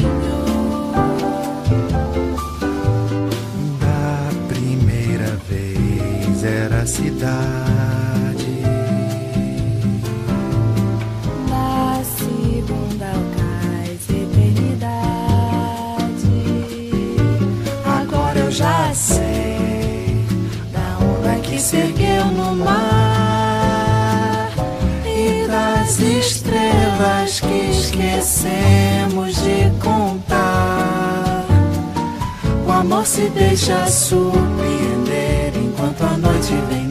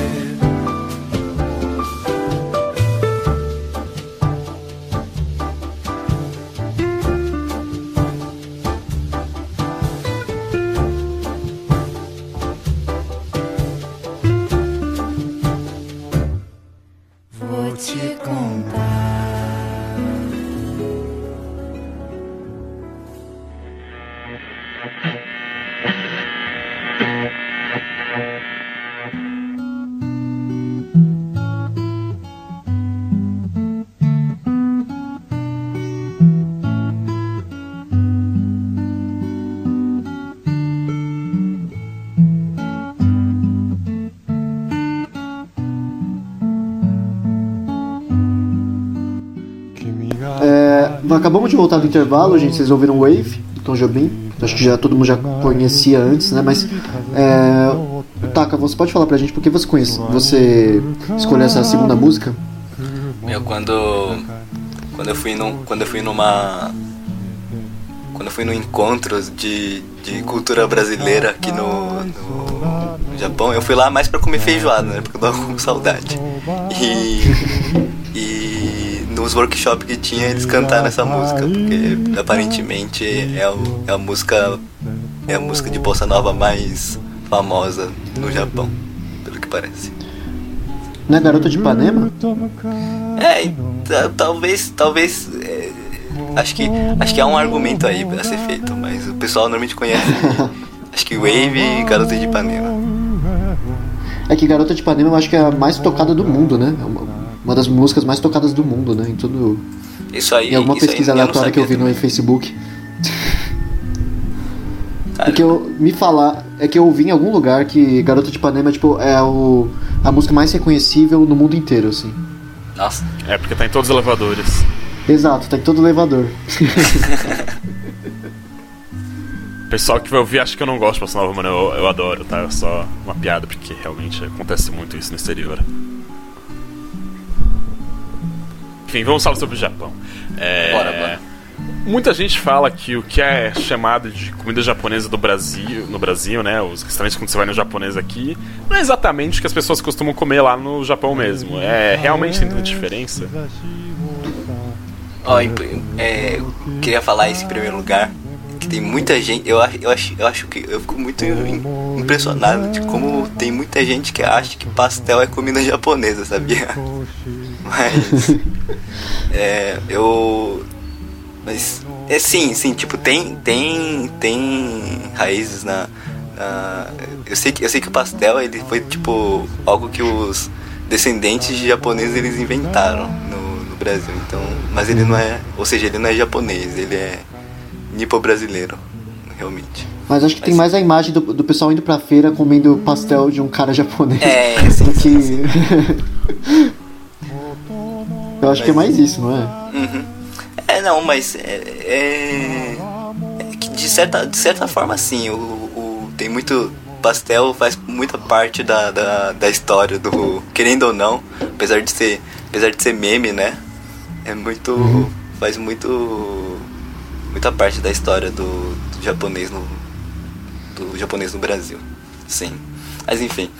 É, tá, yakisoba, meu, yakisoba. Eu, eu, eu, comi, eu comi yakisoba aqui, tipo, tava mal esperando lá aquele, aquele tipo yakisobazão lá, com, com aquele, na- nadando no molho, cheio de, com as verduras lá, o- os pedaços de frango, mas não, é bem, é bem diferente. É, o- parece que, é, não tem, primeiro que não tem muito molho, né? Segundo que ele é, ele parece parece que parece que o molho ele meio que tá junto com você sente que ele tá meio que junto do macarrão parece mais o o, maca- o yakisoba yakisoba do Brasil a gente vê que a gente vê que parece que te- tem o molho tem o macarrão mas são umas entidades meio separadas assim, sabe que mais O temaki cream cheese é uma realidade no Japão? não existe, não existe. isso, aí, isso aí é um mito no. Isso é um mito no Japão. Não existe. É, o mais próximo que a gente pode encontrar disso é o algo que é um sabor que um sabor que não é não é tradicional, é um sabor recente aqui, que é o é o tsuna mayo, que é o nome. É, é atum com maionese ou salmão com maionese. É um negócio, mas mas com cream cheese, gente, não existe. Mano, eu não sei o que. Eu não sei porquê, tem tanto restaurante japonês que taca cream cheese em qualquer coisa também. Acho engraçado às vezes. É... Qual coisa que os japoneses mais se orgulham do Japão? Você falou da Ghibli, sim, mas tipo, eu, eu acho que tem mais coisa, né? Uma coisa maior que a Ghibli, que eles se orgulham mais, né? Olha, eles até. Eu, eu percebi. Uma, uma das primeiras interações em que eles se orgulhava do próprio país, eu percebi que era a segurança do, do país. A primeira coisa que eles sempre, tipo. É, uma das primeiras coisas que eles sempre perguntam pra mim é: Nossa, o Brasil. Como que é a, como que é a segurança do, do Brasil? Eles ficam falando, né? eu fico sabendo que é bem perigoso lá, não sei o que. Eu falo assim, meu, eu olhei pra ele e falei assim, comparado com o Japão, tudo é mais perigoso. Claro que o Brasil é super, super perigoso, né? Mas, É extremamente perigoso. Brasil. extremamente perigoso. Mas comparado com o Japão, tudo é perigoso. Realmente. É, Aqui. Aqui. Lugares mais seguros que o Japão, sei lá, Noruega, Suécia, assim. Talvez. Eu, eu não fui lá pra saber, mas realmente aqui, aqui é super, super seguro. Dá pra, é uma coisa que. Uma coisa que eles se orgulham e realmente dá pra se orgulhar mesmo. É, eu, eu admiro bastante. E só dando um adendo, eu fui procurar a taxa de homicídio dos países. Os únicos que são melhores que o Japão são Hong Kong, Singapura, Macau, Mônaco, Liechtenstein e Andorra. Que, assim, nenhum, nenhum é um, é um grande país, são cidades. Singapura é um bairro de São Paulo. Mônaco, então. é, então. É, mas é a segurança que eles mais se orgulham mesmo no Japão? É que aí varia, varia, pode variar de pessoa a pessoa, né? Tem uns que se orgulham bastante da culinária, tem outros que, se, que, que falam, ah, é, as empresas japonesas que se orgulham bastante. Aqui tem, sei lá, Mitsubishi, Nintendo, Honda, não sei o que, falam disso aí. Outros. É, outros, sei lá, se orgulham bastante da, da, da, da cultura, dança, dança, é, música, enfim. Uhum. Varia, varia, né? Identidade, coisas de identidade nacional. Mas. Qual que é o tipo de música que mais escutam no Japão? É, varia, varia de geração. A gente, acho que a geração bem antiga eles ouvem ainda bastante o enka. O enka é, o enka é uma música tradicional japonesa. É, Chata. Eu acho que. É, então, acho que todo. Todos os descendentes de japonês do, do Brasil sabe que, sei lá, a sua avó, o avô gosta. É, a avó, o avô japonês gosta bastante desse estilo de música. Mas que a gente é, é muito. Talvez seja muito, é muito sofisticado pra gente, sabe? Muito gourmet. gente. Sim. Você, você, você ouvia direto também? O Enka, quando você estava com seus avós, seus pais? Pois é. Eu nunca. Nossa, mano. É engraçado Falei, pra, a gente nunca. A gente não. Quando a gente não entende um estilo de música é tudo igual, né? É a mesma coisa. Uhum. Mesma coisa quando eles ouvem nossa música. É. É, Aí- mas é, é, tem, tem bastante. Tem bastante J. J-Rock. É, eu, eu acho que. Eu, eu tô achando que. Eu tô achando que no geral a, a geração de agora eles estão mais pro J-Rock do que pro J-Pop, sabe? Eu tô vendo. Eu tô vendo. Não sei se é uma percepção. É uma, com certeza tem um bias meu, né? Da, da- do círculo que eu ando. Mas tem eu acho que eu acho que o mercado do J-Rock tá abrindo mais do que o do pop. O pop ele caiu bastante. Tem, tinha um grande grupo de, de J-pop no passado e agora eles já estão ficando meio meio já estão saindo do mercado e, o, e não estão não estão entrando muitos para substituir eles.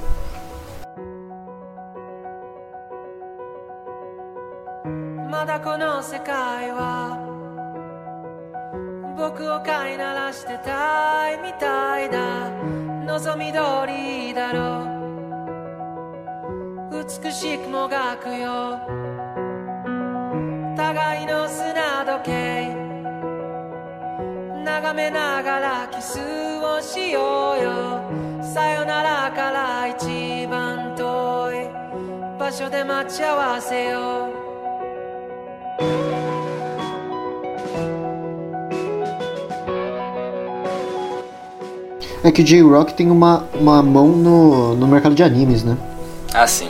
É, é, tem, tem bastante isso. O pessoal, o pessoal tá, tá parando de. Como eu disse antes, o pessoal tá, tá cada vez menos desprezando menos o, o, o, anime. O anime. Então. É, então, naturalmente também. Música de anime também tem. Tá, tá ficando mais main, bem mais mainstream. Antes era uma coisa muito de otaku. Tem, tem banda do de J-Rock que é praticamente só música de anime, né? Tipo Flow, por exemplo. Muito Sim. dos top deles é, isso é tudo abertura de anime, né? Flow, Asian Kung Fu Generation. É, que mais? Aquele, aquele do Bluebird, Ikimono Gakari, eu Kimono, acho. Ikemonogakari. O Collar sabe de todos esses, só que ele só tá se escondendo. Só, só, só Oh, tá achando que não nossa. sabe. Sei O Flow caralho, fez um mano. monte do One Piece, hein, mano? O Flow fez um monte do One Piece. Você sabe sim. Eu sei que eu, eu- eu sabia. O nome da primeira? O We Are. Eu sabia o We Are de Cora sete anos atrás. Hoje em dia eu não sei mais. É, O música Are é legal, internacional. Música internacional não tem mistério, gente. Ou é música americana, ou é K-pop. K-pop já é. Ou é Bossa internacional. Nova. Não, no caso, Bossa Nova pros boomers, né? Pros- Nossa, o K-pop o K-pop é forte aí também? forte, bem forte. Tem preconceito coreano, mas K-pop tudo bem. É, o. Não, então, a questão. Aí que tá, a questão do preconceito. a Questão do preco- é, como, como que é, né? É aquele, é aquele que tá inserido já na, na mente das pessoas. E o, o outro lado é que, tipo, questões mais fortes de falar, o hate speech mesmo é mais na, no âmbito político mesmo. Ah, isso aqui. Você pode falar pra gente, a, tipo, a pergunta mais importante desse podcast, por que que o Han do Tokyo Drift é tão foda, cara? Eu, eu não sei, eu nunca assisti. eu acredito que eu nunca Porra, assisti velho. Velozes e Furiosos. Eu nunca assisti. Cara, Vou... Pô, Assiste ele é o melhor o- personagem. assiste Eu- o 3 que tá bom já. Eu não, O eu dois não e um assisti são nunca legal um, também. o- Mano, é, pera, eu, eu tinha, eu, tinha, eu tinha pesquisado uma. eu tinha pesquisado pra. Exatamente pra. É, uma, per- pra, pergun- pra essa pergunta, na verdade. É, qual era o nome do. Qual era o nome do. Do Velozes e Furiosos em japonês, porque eu me lembro que era muito. Muito bom. É. é pera. É o Airo do Speedo X3. É, X. É o Airo do Speedo X. Wild Speed X é o nome em japonês. Velozes e Furiosos. Aham. Mano, o... Mas vê de... vai vendo o Veloz Furiosos, porque o 9 vai vir o Han de volta, hein, mano? O Han vai voltar. Verdade. Nossa, velho, quando eu vi esse... Esse que vem, né? Sim. Quando eu vi o trailer e o Han voltou, velho, nossa, eu falei, nossa, eu vou ver essa série de volta, velho. Porque eu tinha parado, acho que depois do. Você sabe, você sabe né, do filme do Paul Walker, né? Que Ah, viu isso, aquela isso, isso eu sei porque isso eu sei porque tem é conhecimento básico, né? Mas eu nunca assisti também. No vestibular precisa pra- isso, né? Ah. Qual que é a música do Veloz Furioso 7? A música When I See You Again é dedicada à morte de que ator? Ai, mano. Não, nem do ator, na verdade, de qual personagem, porque eu não sei do autor do ator não. É que O Paul Walker é ator. o ator, né? É, o Paul Walker é o autor. O pessoal foi mais ver o filme por causa de saber o que aconteceu com o Paul Walker no filme do que, tipo, pra saber a história mesmo do filme. É, o, o nome do personagem é O'Connor. Ah, então na verdade eu, eu achava que o nome do personagem era Paul Walker. Eu também achava isso antes de ver. É, você falou pra gente mais cedo, tipo, muitos anos atrás, que é, você não entende humor japonês, né? Aham. Você pode, você pode compartilhar a gente alguma piada interna do Japão pra gente também não entender esse humor? Ah, tem. Tem. É, Tá, Osaka é o lugar das piadas internas do, do Japão. É ali que, tipo, nasce as coisas, normalmente. Tem um. Tem um. É que esse aqui, acho que. Acho que talvez vocês saibam, porque virou. Um que vocês vão entender, porque virou, virou meme, eu acho até. Deve ter virado vídeo no Facebook. É, eram uns caras que passavam na. Passavam na rua assim e você, e você apontava, fazia uma arminha com o dedo pro cara e falava BAM! E o cara fingia que morria, assim. Tinha um- uma piada interna que era essa aí. Acho que esse aí dá pra, dá pra achar Essa é a engraçado. piada? Tem. Essa é só, piada. que, só que aí tem um tem outro, que era. Tem outro, que era você. Você andava tipo com um item X, assim, era. Normalmente era uma berinjela, mano. Você entregava uma. é, você anda na rua é, e você entrega a berinjela pro cara e fala, liga pra mim. Aí. Aí ele usa a berinjela e ele liga. E essa é, É tipo um humor nonsense, então, tipo, piada É, ó, é, mas é verdade, o humor, humor japonês tem bastante tem bastante trocadilho, mas o- sabe, sabe uma coisa interessante? Porque o trocadilho, o trocadilho a gente já ficou meio banalizado no Brasil, né? Ele veio visto como uma coisa meio de tiozão, ou sei lá, algo meio meio feio assim.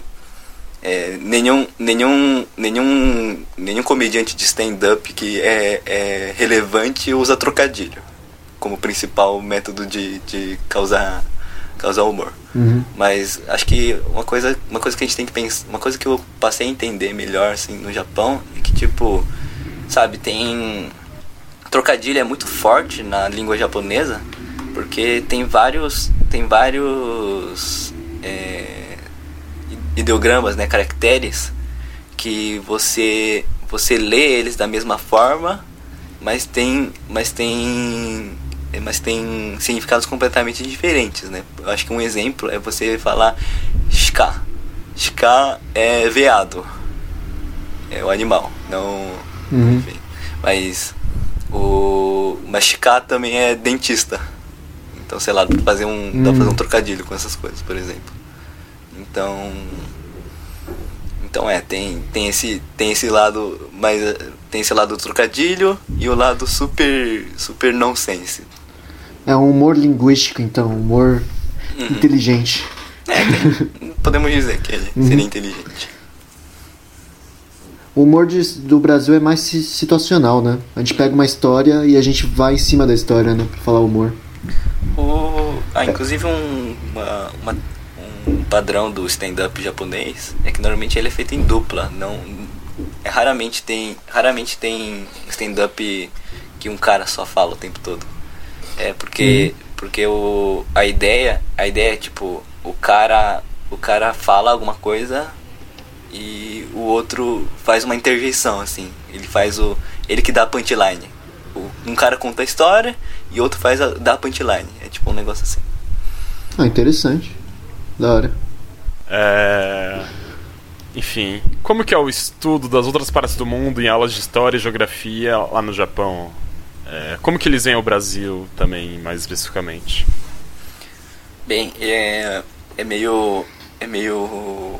Acho que é meio esperado de saber que eles praticamente não estudam o Brasil, né? Tipo, eles sabem minusculamente de alguma coisa do, do Brasil. Eles, tipo, eles têm uma ideia de que no momento lá da crise da, de uma, da crise econômica lá, lá no, no começo do, do século XX é, muitos japoneses foram pro exterior e um desses países era o Brasil, por exemplo. Acho que o, talvez seja o máximo que eles saibam da história de alguma coisa do Brasil.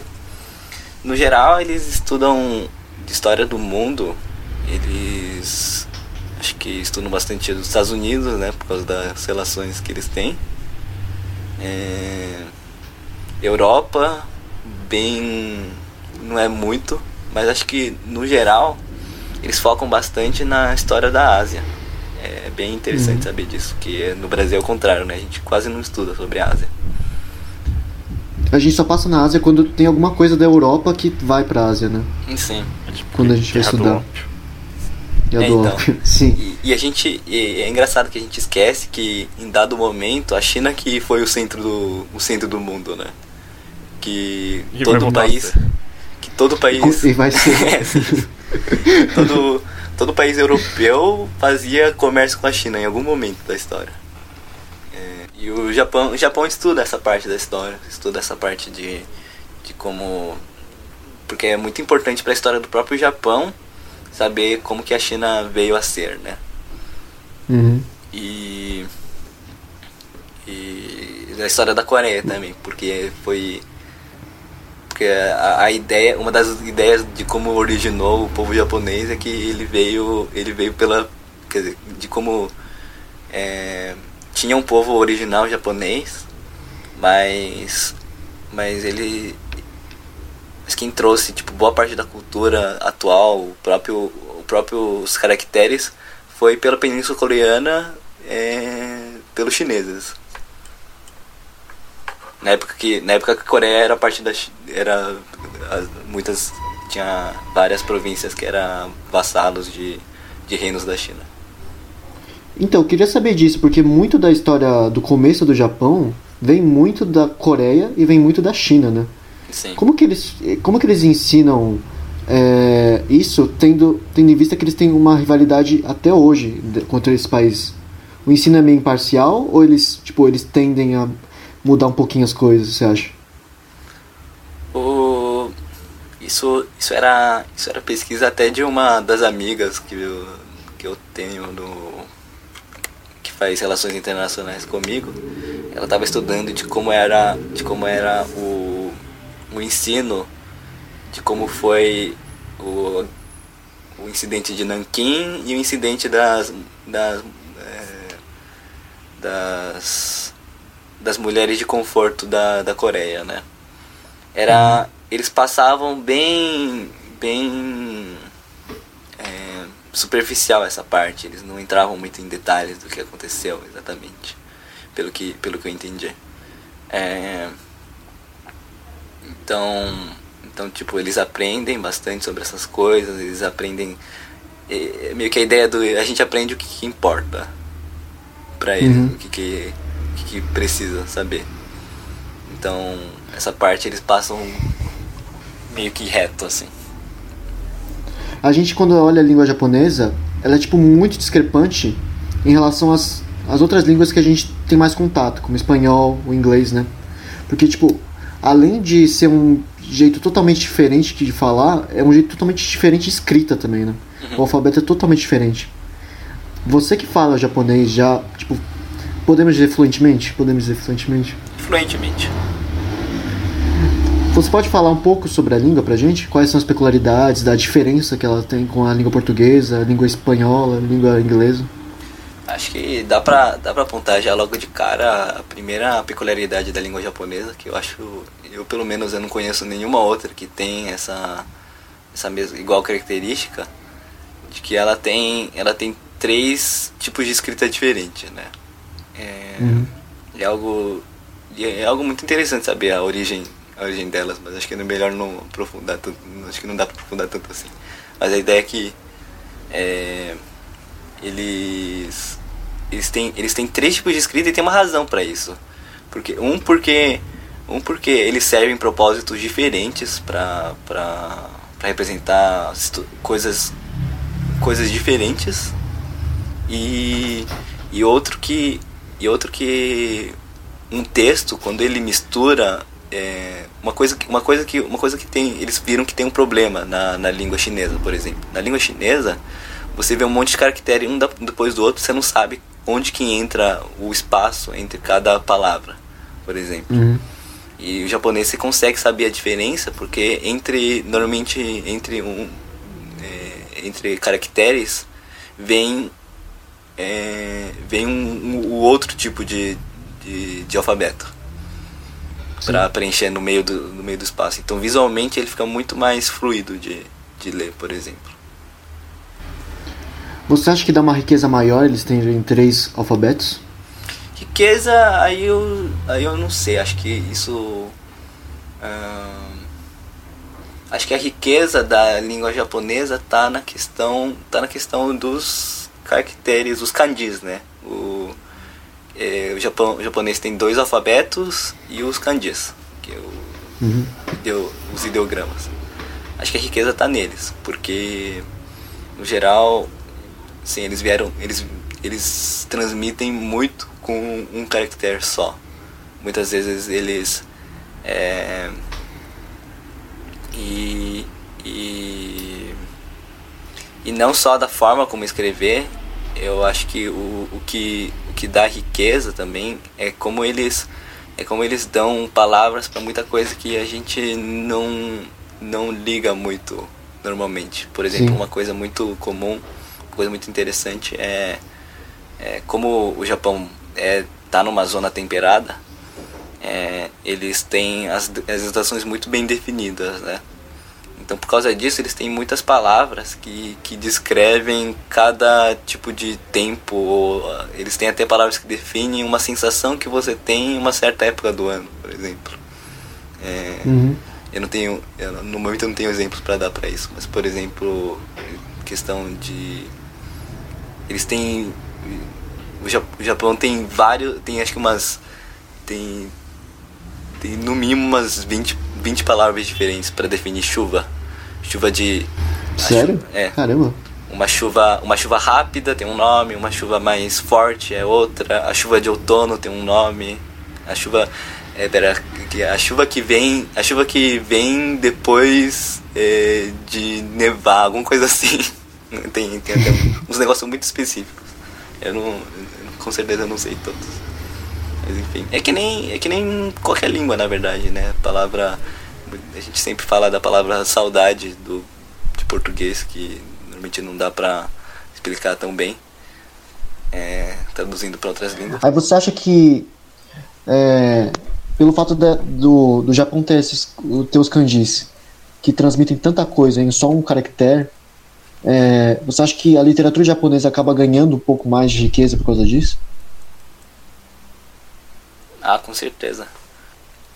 Tem um argumento que, que eu, eu não posso eu não posso falar da literatura em si porque eu, eu nunca eu nunca li uma literatura japonesa em japonês. além dos além dos mangás, que a gente mangá eu já li em japonês, mas aí a gente entra no debate de se eh, vocês consideram vocês eu considero o mangá como literatura, parte de um parte de uma literatura. Mas enfim, o mas tem um tem um debate que fala assim, tem o existe o prêmio Nobel, né? O prêmio Nobel, ele é um o prêmio Nobel de literatura, ele é um prêmio bem é, como podemos dizer, ele é um prêmio meio ocidental, eles falam aqui no Japão. É, eles é, Não Como só é um- literatura, mas. Sim. Normalmente quem julga a, liter- a- a literatura que ganha o prêmio Nobel normalmente não vai saber ler em japonês, então não vai ter a mesma riqueza ao ler. Sim. Ele vai ler uma tradução, né? Porque mesmo que você queira, você entenda a história, você não vai pegar totalmente o que o escritor quis passar, né? É muito é muito legal que na a gente vê isso é que inclusive quando eu leio o mangá assim, às vezes às vezes tem uma fala de um personagem, às vezes tem a fala de um personagem, às vezes tem um nome de alguma coisa que tipo é, o, o nome do negócio é uma coisa, mas eles colocam, eles escrevem os caracteres que, que a leitura seria uma coisa completamente diferente assim. Por exemplo, uma deixa eu, deixa eu pensar num deixa eu pensar num exemplo. É o tem é, quem conhece o espera qual, qual que era o nome qual que é o nome daquele qual que é o nome daquele anime lá o barra mangá que tem um que tem dois mundos e, e eles é, Sword Art Online? Trio, eles, o nome do o nome do poder é Trion. Ah, eu não sei, mano. É, Sei lá. Vai, Cola, você é mais otaku daqui. Oh. pera, qual, que, qual que era o nome mesmo? Era? Puta, não sei. Ai, caramba. Ah, mas eu posso dar um exemplo aqui, mas não no japonês, né? Tipo, É. o filme do ano passado, aquele Us, Nós, do Jordan Peele, que é Us, que pode falar como nós, ou US como Estados Unidos, né? Ah, sim. E que mesmo, mesmo traduzindo isso pro português como nós, não vai trazer totalmente a dubiedade que o diretor ia querer quando ele colocou no título, né? Sim. É, Então, às vezes eles botam, às vezes eles botam um ideograma que tem, um, tem uma certa leitura, mas eles botam outra nela, pra tipo ter um Uhum. sentido dual. E, e isso, isso como toda, como toda a escrita japonesa, ela, ela dá pra fazer isso, tem essa, então dá tipo um, todo uma nova camada para liberdade, é, é, para para liberdade lírica do, do autor. É Uhum. muito é, liberdade literária, né? A liberdade literária do autor é muito, é muito abrangente. Uma, uma coisa que se perde muito com a tradução. Quais são os temas que são mais recorrentes na literatura japonesa, você acha? Hum, tá. O. É que aí eu- aí aí você aí você me pega também, que eu não, não sei tanto assim. Vou falar do. vou falar do, Não, do cara que eu sei. Natsume, o Natsume Sousei que, que eu li. Ele. ele foca bastante em. Ah, acho que é uma coisa. Acho que é uma coisa recorrente, vai. Eles gostam bastante de falar da, da sociedade. Do. Da parte que. do momento que eles estão vivendo. Então. É, tá, agora. Não, tem outros exemplos dar assim. O Natsume, além do Natsume Soseki. O Natsume Soseki, ele é um cara que ele viveu no, na época do Japão moderno.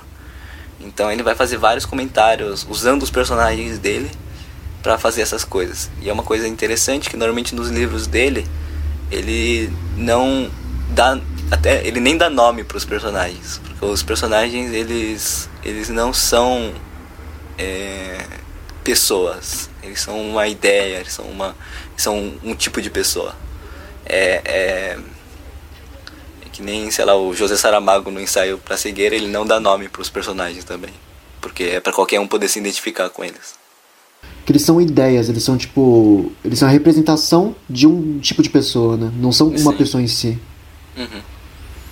E uma literatura mais antiga do Japão existe um que é o Genji Monogatari. O Genji Monogatari ele é um é do é do Japão na era Heian, pelo que eu sei, que era ainda uma época que o Japão não era unificado.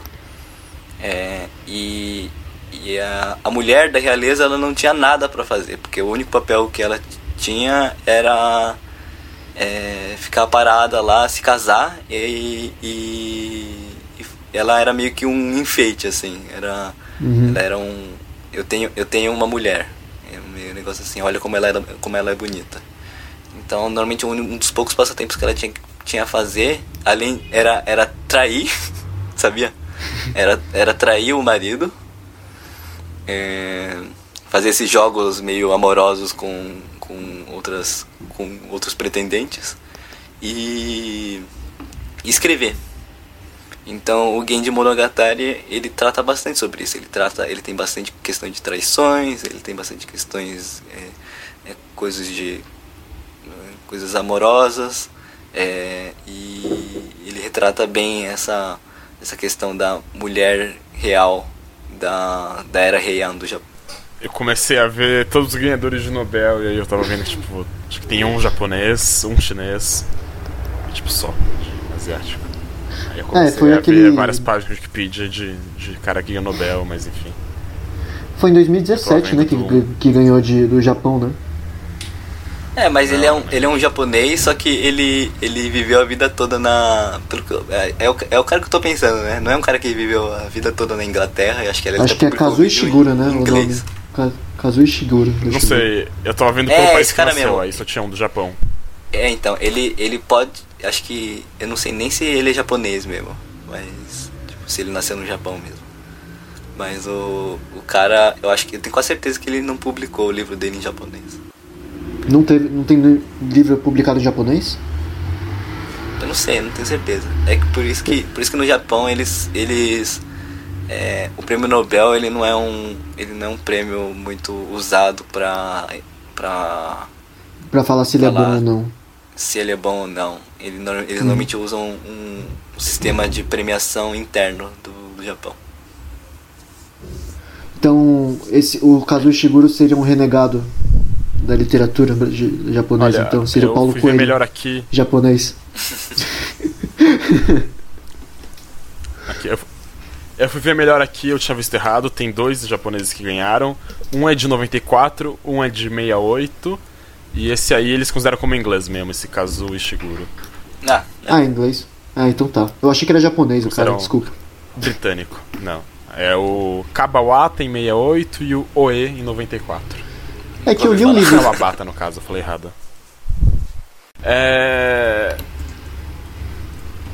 Aí a pergunta agora é: realmente o Japão é um país onde só tem idoso e vai dar merda por causa disso, vai quebrar a previdência, não vai ter mais gente nova, vai diminuir a população?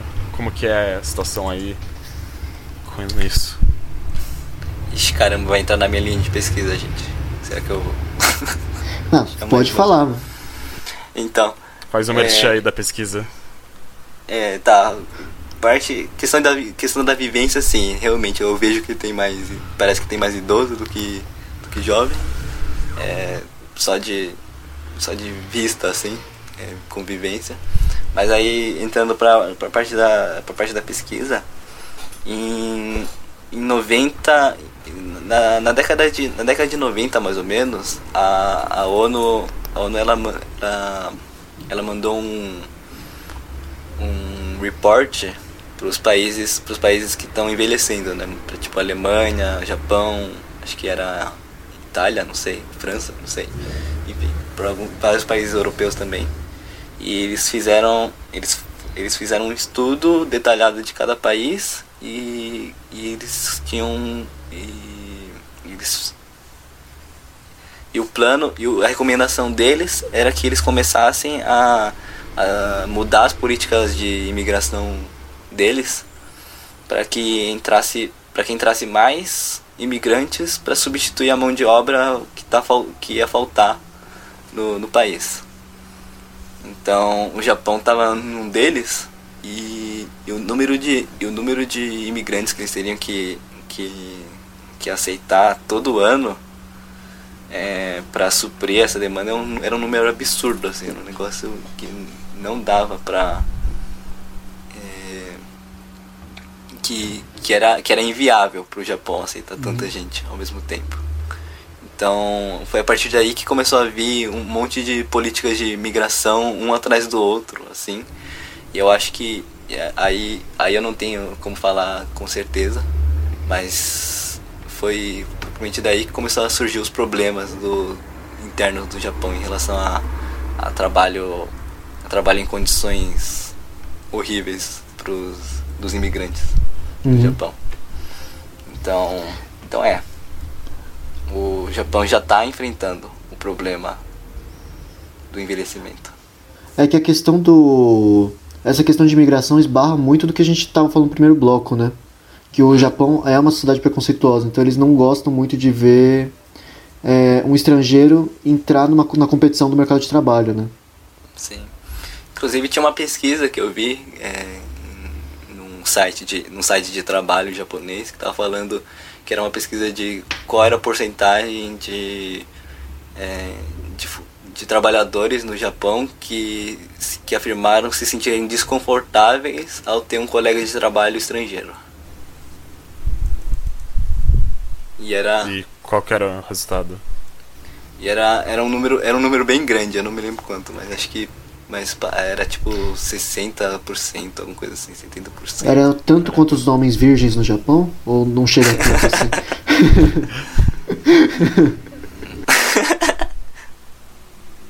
É, pode ser. É, talvez se equipare aí.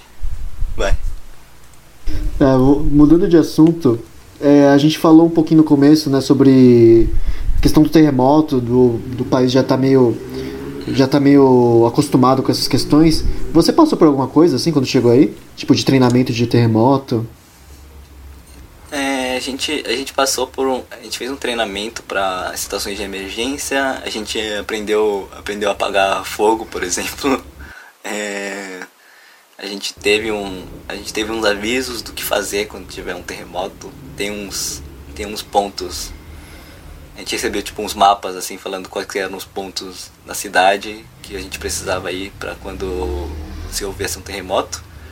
E hoje em dia com a tecnologia é, tem um aplicativo que ele tipo ele ele fica pitando assim quando quando tem o perigo de acontecer um terremoto. Inclusive aconteceu no outro dia. É, para você ver como, como a situação é boa no Japão, parece que teve um, um terremoto de escala 5, assim, muito próximo da região onde eu tava. E, e eu, eu, tipo, eu senti, eu senti meio tremendo, o copo que, o copo que eu tava, tava na mesa ele tombou, é, umas coisas caíram. E eu tava meio. tava meio. tava começando a ficar entrar, entrar, em, entrar em pânico assim. Porque. Porque meu celular ficava pitando também. O, Uhum. É, o celular ficava pitando e ele tinha mandado uma mensagem, tipo. É, quando você se, é, se prepare para se prepare para evacuar caso necessário. Ainda bem que não precisou, mas foi Caralho, mano. eu entrei em choque. É que eles estão acostumados desde criança, né? Porque na escola eles já fazem um treinamento de como você lidar na escola, no caso de emergência e tudo, né? Eles veem isso mais como cotidiano do que um problema mesmo, né? Quer dizer, sei lá, tipo dia a dia, né? É, então, eu me lembro até de um de quando eu era de quando eu era mais novo, eu assistia eu assistia uns um, um anime que era pra, pra criança, o Doraemon, japonês. E tinha um episódio, e tinha um episódio que o personagem principal, ele ele tinha ele tinha muito medo de terremoto e ele era zoado por todos os colegas da sala. É, mano. Acontece, né? Ou os bullying diferentes em cada país, né? Sim. O bullying no Brasil é quando você não sabe jogar bola, velho. É, Você deve ter sofrido. sofri, velho, sofri. Vai, vai, Eu sofri também. Foda. Eu também não sou bom. Assim, eu imagino que você vai falar, ah, é porque os caras são foda-se, nenhum político quer mudar isso e tal. Porque você já falou isso pra muita coisa, mas enfim, é. Qual que é a opinião que os japoneses têm sobre o país ainda ter um imperador e o que eles acham especificamente do atual imperador, que é o Naruhito? Tá, aí acho que dá pra fazer. No, no, no, geral, no geral, sim, a população não liga pro imperador. É, mas tá, ah, mas dá, pra, mas dá pra desenvolver um pouco mais. Porque, por exemplo, o. Existe. Existe um. Existe uma, uma questão. De, então por que que. Então por que que existe o imperador ainda? O, é porque a. Ah, O partido, o partido mais conservador do Japão, ele precisa da figura do imperador para se manter.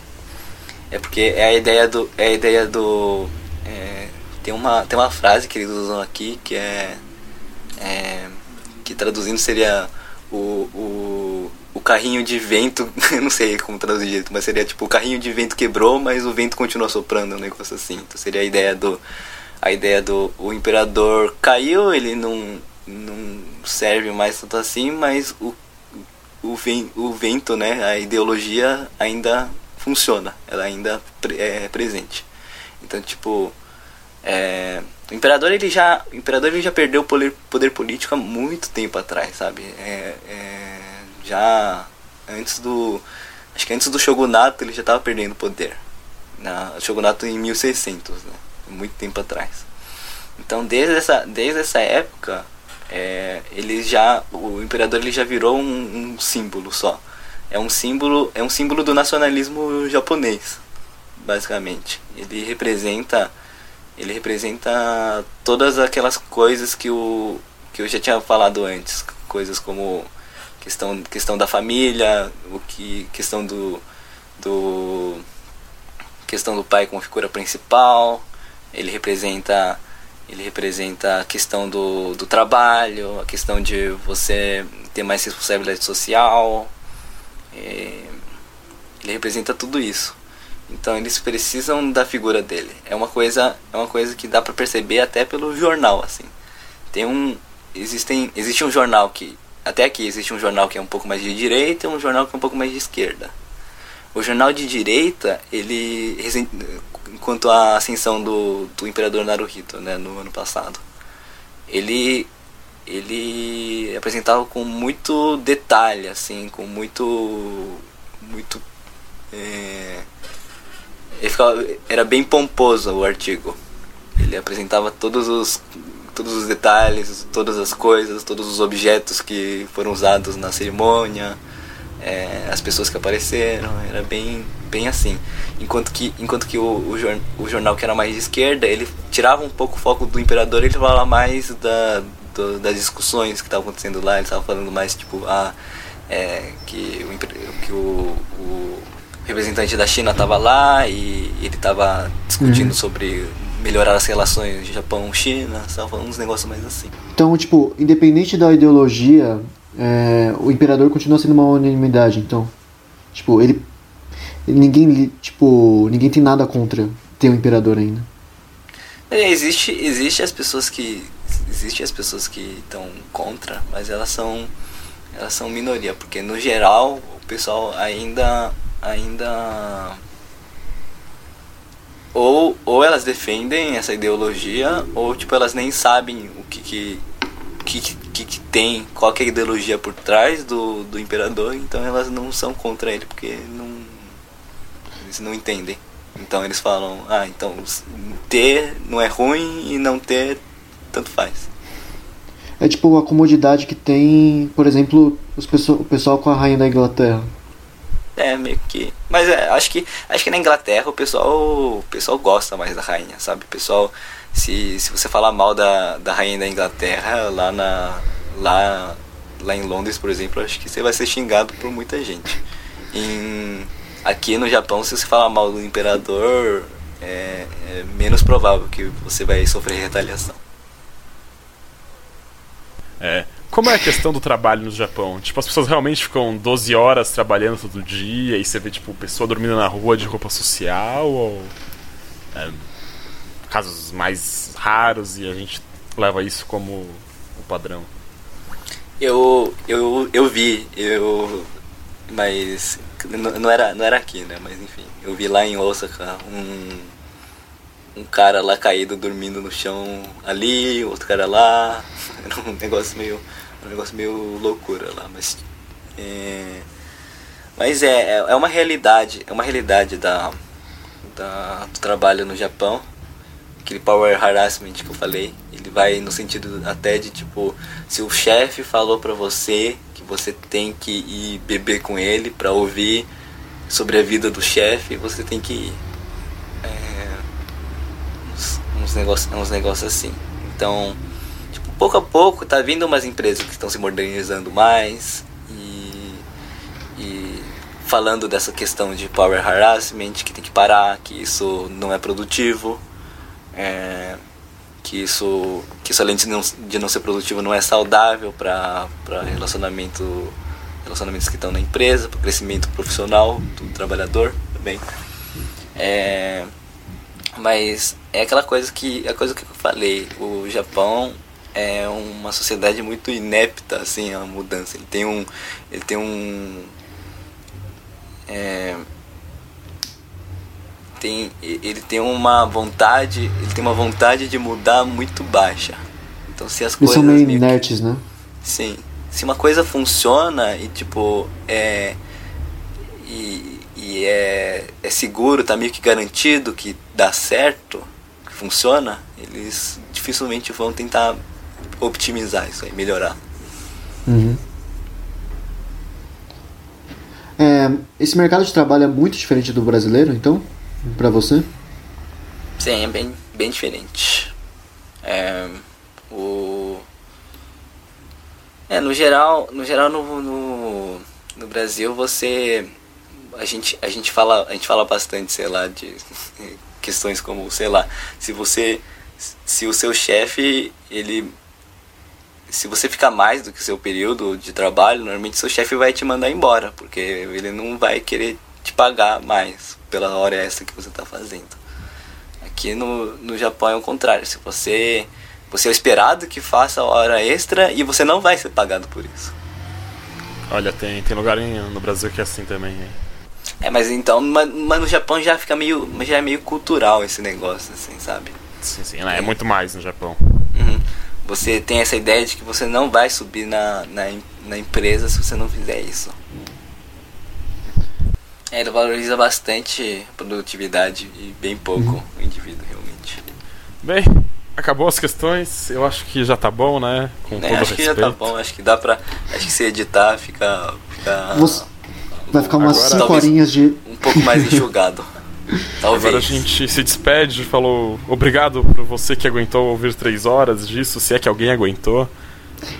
É, a gente vai terminar hoje com o Maewa Mou, que é Eu não sei qual é o nome da música mesmo, porque você mandou um monte de coisa, um monte de nome. É Already Dead ou Maiwa Mo. É, você quer falar um pouquinho sobre a música É, de fala Omae terminar? Omo Shinderu Remix. É, então. Você quer falar um pouquinho da música antes de terminar? Ah, eu acho que é autoexplanatório a música. Tranquilo. Então, gente, a gente vai finalizar com essa música e a gente vê daqui 15 dias, tá? Falou!